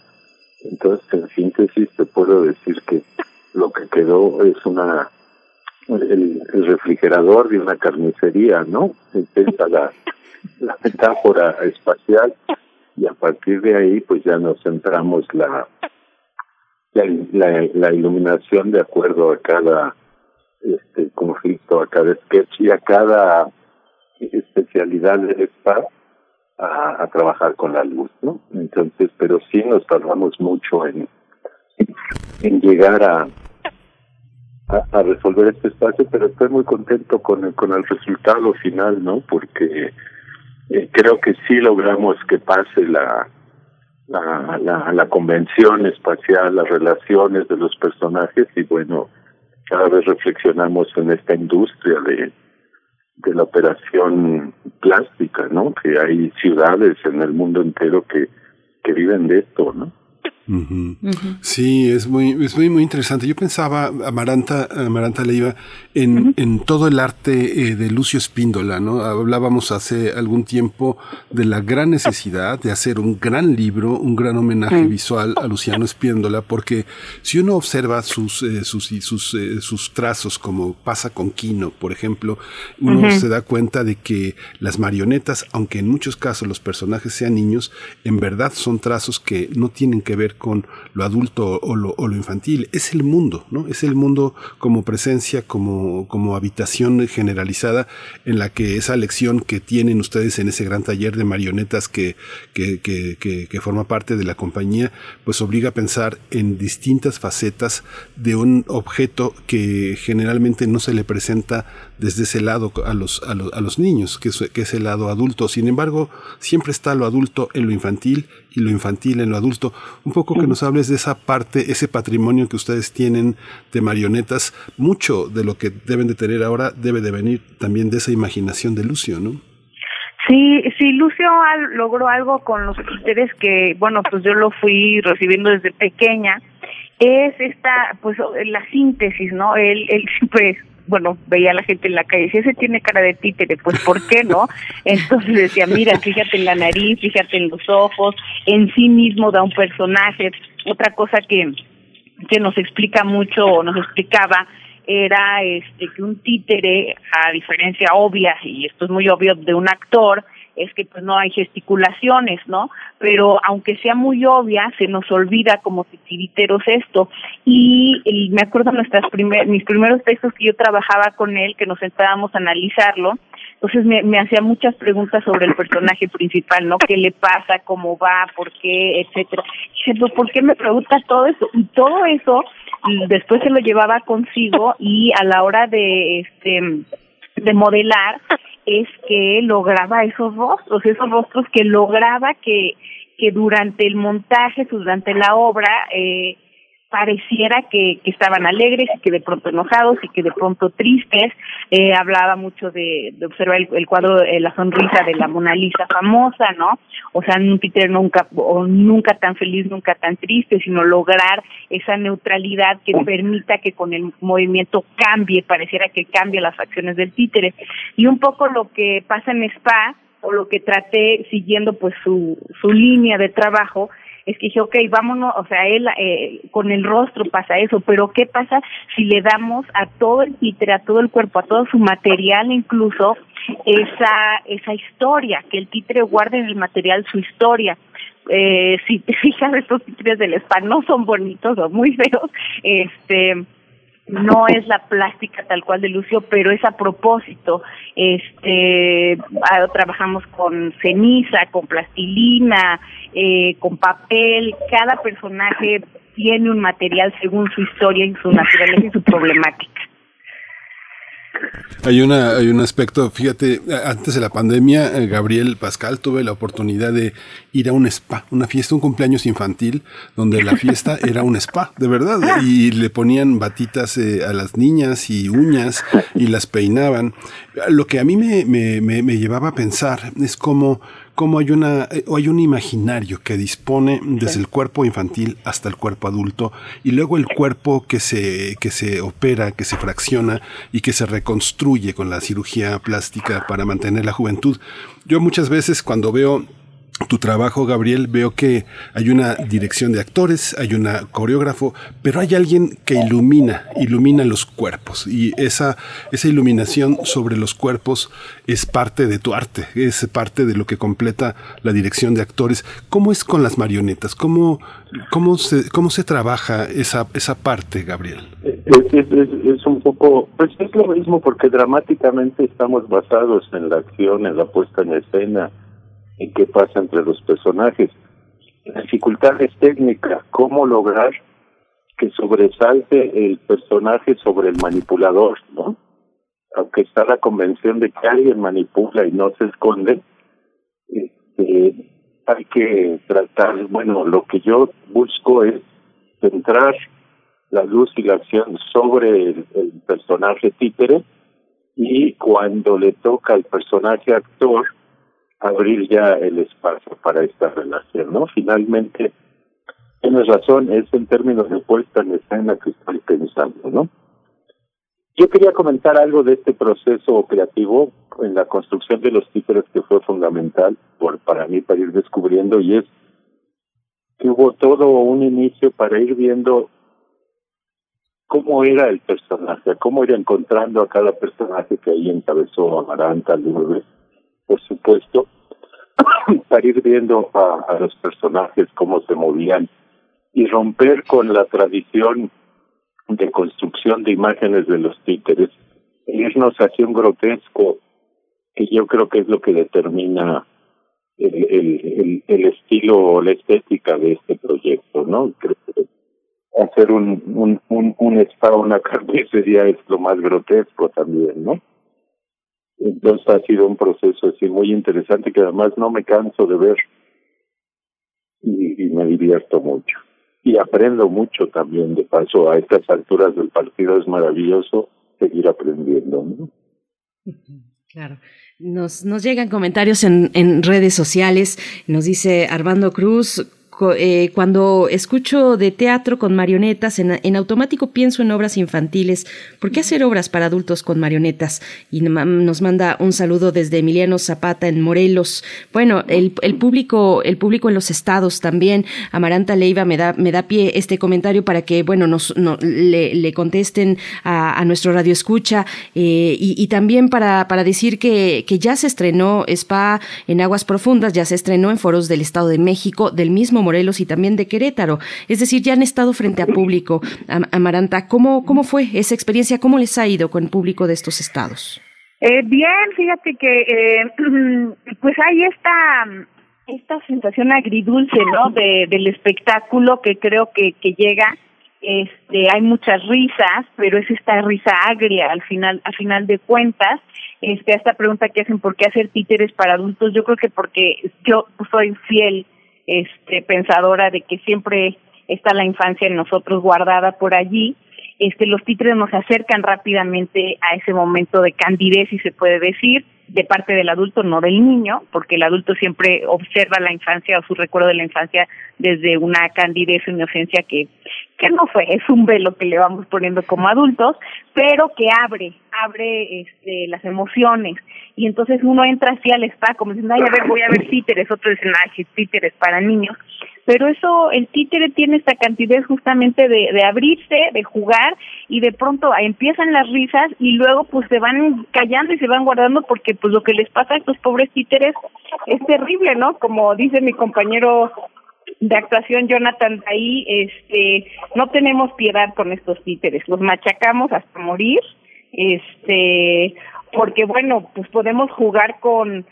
con, con la imagen del títere como representación del humano, pero a ellos sí les podemos hacer todo lo que pues no nos atrevemos a hacer a nosotros, por eso lo lacaniano de la obra, pero pues sí es este ha sido buenas reacciones este y pues también estos silencios no que, que, que siempre busco en el teatro Asomarnos al, correlato de nuestra propia infancia es eh, lo que pienso cuando, cuando te escucho, Amaranta Leiva. Y bueno, además de el trabajo de iluminación, bueno, las marionetas en la escena, hay que hablar también de lo que complementa, que es eh, por parte de Rodrigo Flores López, la música original, la propuesta multimedia de Emiliano Leiva. ¿Cómo conviven, eh, Gabriel Pascal, pues tantos elementos en armonía para darnos esta propuesta rica en la escena?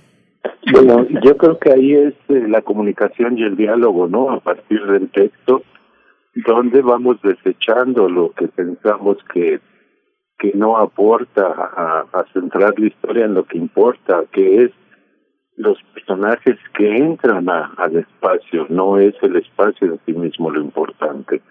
El teatro de, de chicos, de grandes, de títeres, de humanos, trata de seres humanos.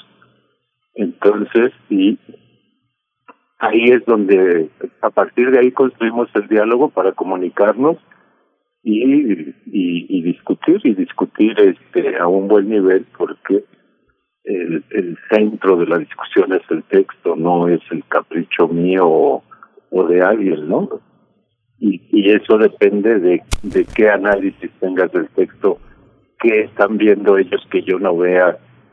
Y, y es muy enriquecedor cuando vas encontrando otras lecturas que tú no encontrabas y que luego las entregas al proyecto o no, o tú convences a alguien de, de, tu lectura, de, de, tu interpretación de, de, todas las acciones, ¿no? Entonces, pues es, es bastante eh, interesante este este diálogo, ¿no? Bastante eh, también eh, ¿cómo se dice? También es, aprendes muchísimo, ¿no?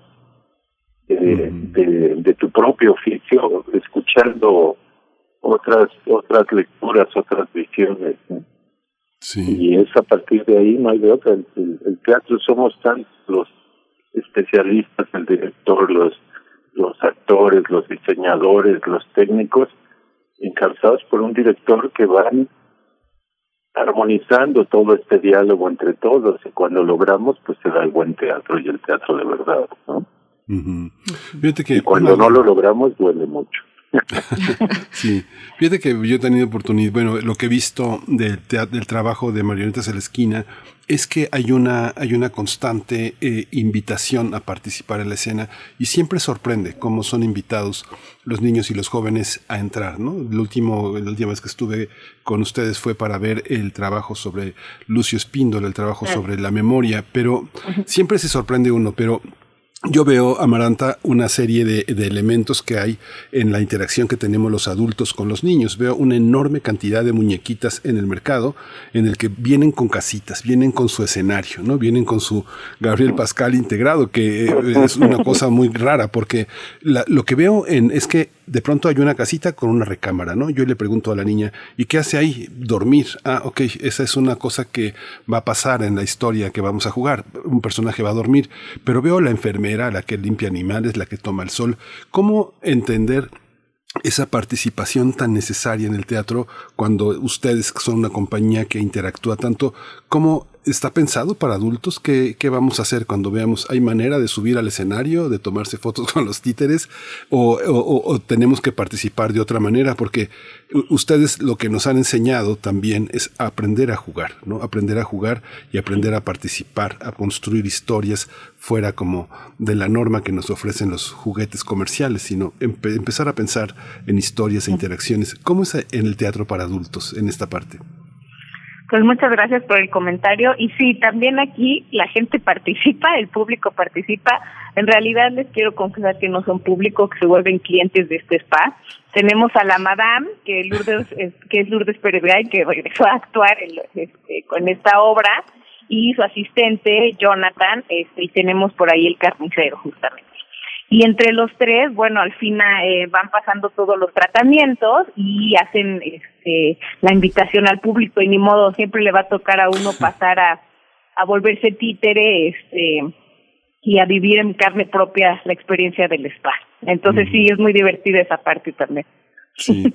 Gabriel, algo que nos acercamos al final, desgraciadamente, pero bueno, hoy, hoy hay función, hoy hay función en, la noche, van a estar de jueves a domingo en los horarios del teatro, de a las 20 horas, 19 y 18 horas, pero cuéntanos algo, algo que quieras complementar en esta, en esta parte de la escenografía. complementar, decir que también va a estar a aprender y, olvidar de aprender sábados y domingos a la una de la tarde ah, y que eh, para el milagro es nuestra primera experiencia en los 14 años que lleva abierto el teatro y el 50 años de trayectoria, donde tenemos un teatro de títeres para adultos. Y me resulta muy interesante la experiencia como creador, como espectador, y los invitaríamos a que a que nos acompañen. ¿no? Eso nos nos ayuda a, a pensar en lo que sí por supuesto. Bueno, pues vayamos, vayamos al teatro El Milagro, olvidar y aprender sábados y domingo y domingos una de la tarde. Y, bueno eh, esta obra de la que hemos hablado Spa en aguas profundas eh, como ya lo hemos dicho todo el mes de marzo del 3 al 27 de marzo con funciones jueves y viernes 20 horas sábados 19 horas y domingo 18 horas. Muchas gracias Amaranta Leiva dramaturga titiritera amante de los títeres del teatro. Muchas gracias por haber estado aquí. A ustedes muchísimas gracias por la invitación Muchas gracias por la invitación. Un abrazo.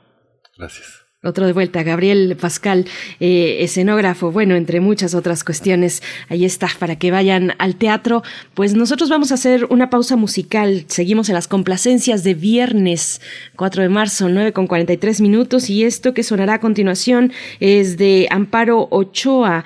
Nos dicen en, en redes, propongo a la gran Amparo Ochoa del disco A lo mestizo, la canción Los hombres no mueren, ediciones Pentagrama, viene al cuento por lo que hoy se vive en en Ucrania y nos dice saludos, saludos cordiales. Esto es de Federico Leiva. Va para ti, Federico.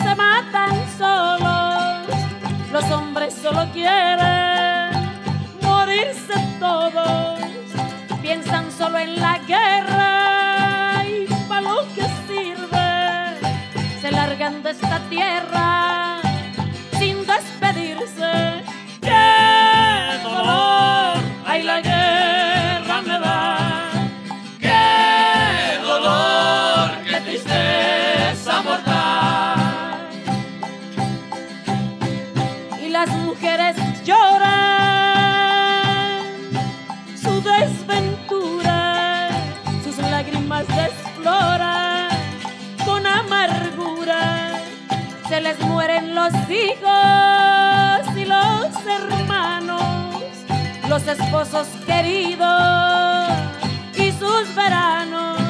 ¡Qué dolor! ¡Ay, la guerra!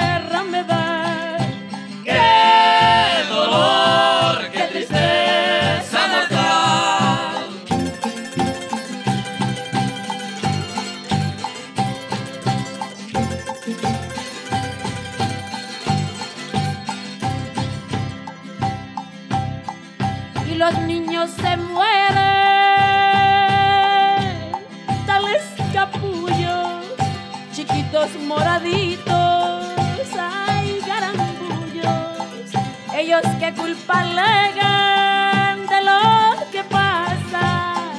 Se mujeres que apenas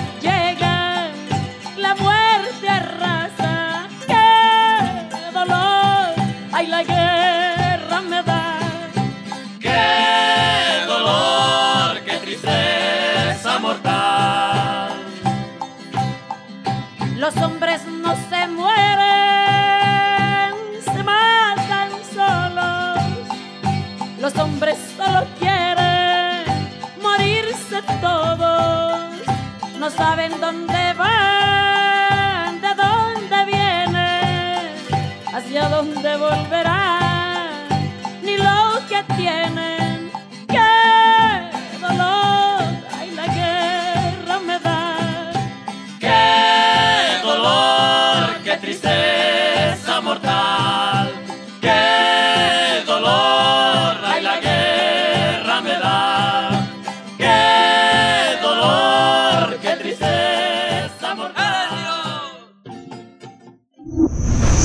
Movimiento. Hacemos comunidad en la sana distancia.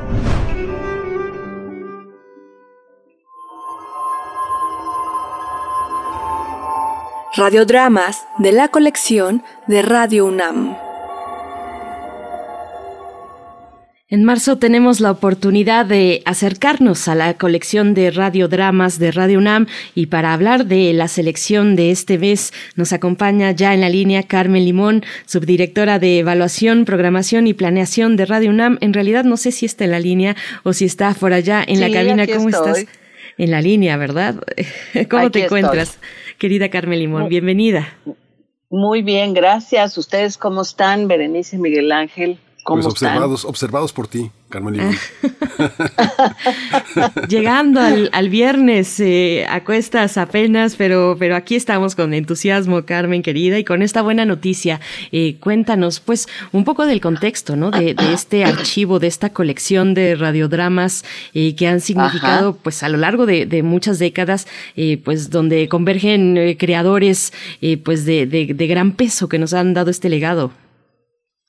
Sí, fíjate que es este, estamos empezando esta, perdón, esta revisión, digamos, de, de la colección de radiodramas de Radio UNAM, que es realmente amplia, realmente vasta. Estamos em- empezando por una serie que se produjo entre los años 70 y 80 eh, en, en alianza Teatro, eh, Teatro UNAM y Radio UNAM y eh, con la presencia de creadores teatrales importantísimos, puntales del teatro universitario, como el inolvidable maestro Héctor Mendoza. Eh, la gente que no pudo conocer los montajes de Héctor Mendoza, no vio a sus actores, este, Mendoza fue un grandísimo formador de actores, eh, puede escuchar esta obra y se va a encontrar con el desempeño actoral de tres de sus, de sus actores formados por él, como son Margarita Sanz, eh, Luis Rábago y eh, Rosa María Bianchi, en una versión del maestro Mendoza que él tradujo del, del inglés. Él mencionó en un programa especial que eh, pues no sabía sueco, entonces no podía traducirla del sueco. Él, él, él era lo que le gustaba hacer, tomar el texto que iba a montar, revisarlo, analizarlo y ajustarlo al, al español que hablaban sus actores. Entonces él lo toma del, del inglés, lo traduce, lo adapta a la radio y lo lleva, lo dirige específicamente para eh, eh, las ondas sonoras de Radio UNAM y eh, me sorprende muchísimo la calidad actoral de, de, estos, de estos actores, ¿no? Si lo escuchan, verán que Margarita Sanz actúa hasta en el momento en el que respira. Es muy es fascinante, Carmen, porque fíjate que, bueno, tú sabes que eh, eh, el inicio como de mi carrera periodística fue el teatro, ¿no? Entonces, bueno, me- Exacto. Me, me tocaba, me tocaba hablar con Julio Castillo, con Héctor Mendoza, Y yo, una de las cosas que descubrí es que alguna vez habían sido jóvenes, ¿sabes? Había un momento en el que yo decía, este, eh, me hablaba pues, Mendoza de, por ejemplo, de Bosch, la, la apuesta de Buchner que había hecho en 1961, o Don Gil de las Calzas Verdes de, de Tirso de Molina del 66. Yo decía, bueno, ¿cómo? Y, y los actores que sobrevivían, que también habían sido jóvenes, no sé, Miguel Manzano, este, Augusto Benedico, Lorenzo de Rodas, Mónica Miguel, mucha gente que que a lo largo de, este, estos años pues se ha ido se ha ido ha ido falleciendo se ha ido separando. Y ahora cuando uno escucha los radioteatros de Radio UNAM muchos de los actores muchas de las presencias van a cumplir ya 80 años más de 70 años. Es muy impresionante darnos cuenta cuánto les debemos, cómo nos han educado con sus voces, con su manera de interpretar y cómo el teatro, la desnudez de la voz sigue teniendo una dimensionalidad verdaderamente impactante, ¿no? No, y además la impresión, eh, eh, es muy impresionante. En el teatro, bueno, los actores caminan, este, hay iluminación, hay, hay escenografía. En la radio todo eso se tiene que transformar a través de la voz nada más, de las intenciones de los actores, de la sonoridad de sus voces, de las pausas. Vale también decir que el maestro Mendoza en la época de eh, la dirección del escritor español Max Sauf fue jefe de producción en nuestra emisora.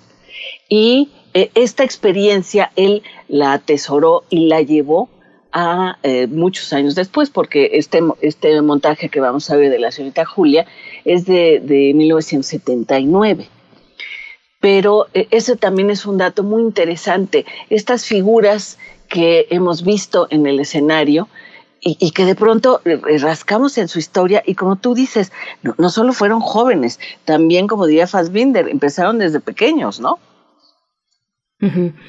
Por supuesto. Y bueno, esto a mí, a mí me llevaba a preguntar, eh, Carmen Limón, eh, porque seguimos recordando lo que se gestó, una época muy importante para esta radiodifusora, lo que se gestó en la época de Max Aub al frente de Radio UNAM. Eh, vaya, ha pasado mucho tiempo. ¿Cómo, ¿Cómo hacer una selección, que es lo que te toca a ti? Un trabajo dificilísimo y también muy disfrutable, supongo, Carmen, de exploración, de inmersión, de compartir, pues, todas estas historias eh, en torno a los radiodramas específicamente. Eh, ¿cómo, cómo, ¿Cómo fue este camino, esta selección de los que se quedan para estrenarse en marzo?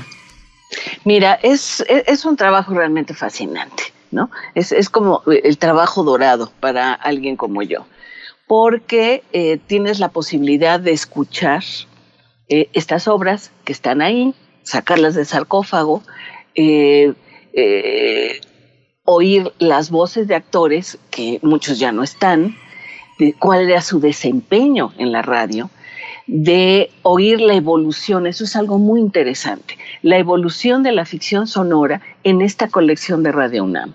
Poderla llevar al aire, poderla compartir con el público, como, las, las joyas que son, y también este, eh, poder ofrecerle al público esta gama lo más amplia posible del panorama del radioteatro, no solo contemporáneo, sino también el, histórico. Porque esta es una colección que empezó con Max Aub justamente en 1961 y bueno, pues se ha seguido produciendo.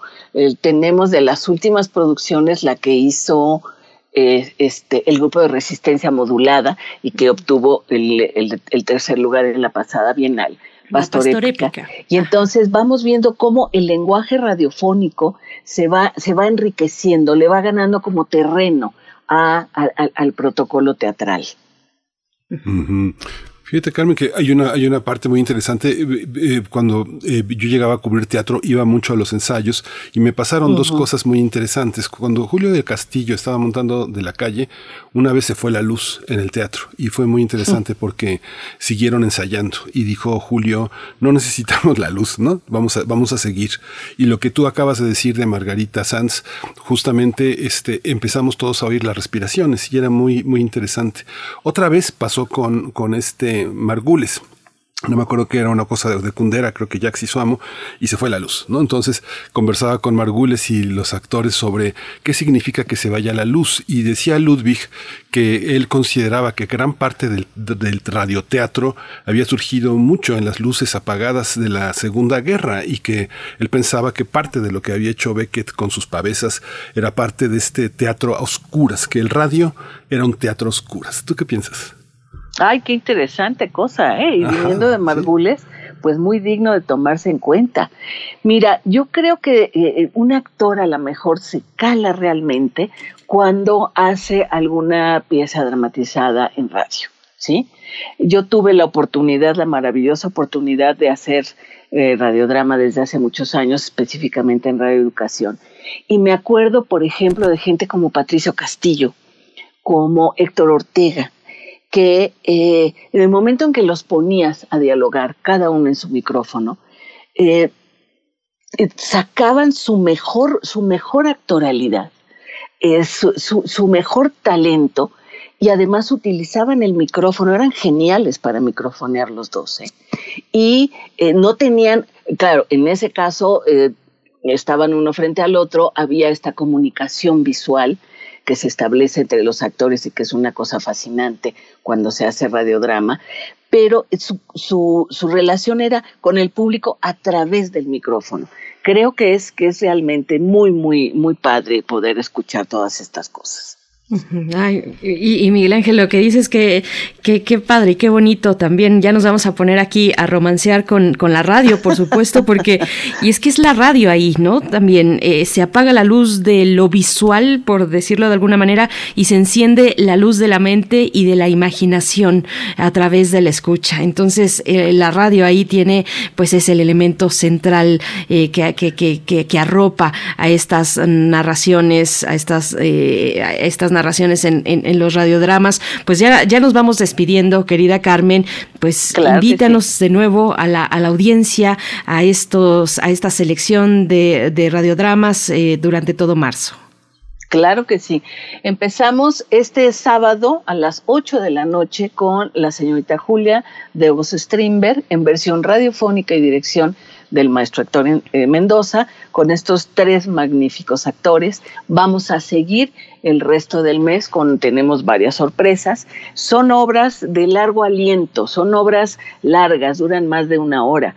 Para el 19 tendremos también una bonita sorpresa que es La honesta persona de Szechuan de Bertolt Brecht en dirección de Luis de Tavira. Y para el último sábado del mes tendremos una obra de eh, de una escritora norteamericana, también en dirección de Luis de Tavira. Para la semana próxima es otra cosa, lo que tendremos al aire es el FICUNAM, pero acérquense, escuchen, es, es una colección que es para el público, que está a, a disposición del público y que queremos compartir con él. Pues muchísimas gracias, Carmen. Es, es, una, es una gran oportunidad, una gran oportunidad también para nuestros radioescuchas. Y yo creo que es la semilla de un homenaje a tanta gente que le debemos tanto y que, bueno, el Radio UNAM lo tiene como, como patrimonio. Es una memoria de México, es una memoria de Latinoamérica y estas voces pues nunca se extinguirán gracias a esta visión patrimonial de nuestra universidad, Carmen. Muchas gracias. No lo, no lo podrías haber dicho mejor, Miguel Ángel. Así es él. Carmen. Me lo voy a creer. Así se las gasta. Querida Carmen Limón, te abrazamos, te queremos y escucharemos, escucharemos los radiodramas de Radio Nam todos los sábados de marzo. Bueno, salvo excepción el tercer sábado que viene Ficunam. Muchísimas gracias, querida Carmen. Que estén muy bien, ojalá lo disfruten. Gracias. Seguro que sí, hasta pronto. Nos estamos despidiendo, ya estamos llegando al cierre, 9 con 59 minutos. No sé si tenemos oportunidad todavía de irnos con música por acá. Abel Arevalo nos está pidiendo, nos dice que, que, lo quiere todo, I Want It All de Queen, pero bueno, a ver si sale y si no, pues de todas maneras un abrazo para ti, Abel. Gracias, Miguel Ángel. Gracias, esto fue Primer Movimiento. El mundo desde la universidad.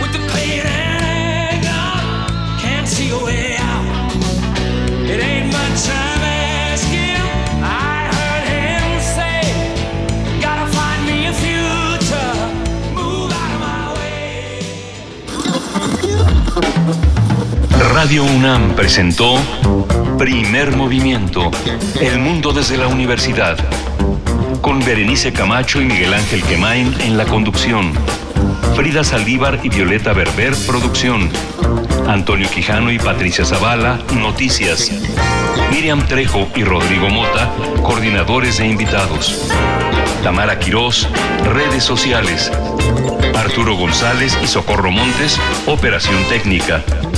Servicio social, Lisette Pérez e Iván Chavarría. Locución, Tessa Uribe y Juan Stack. Quédate en sintonía con Radio UNAM. Experiencia sonora.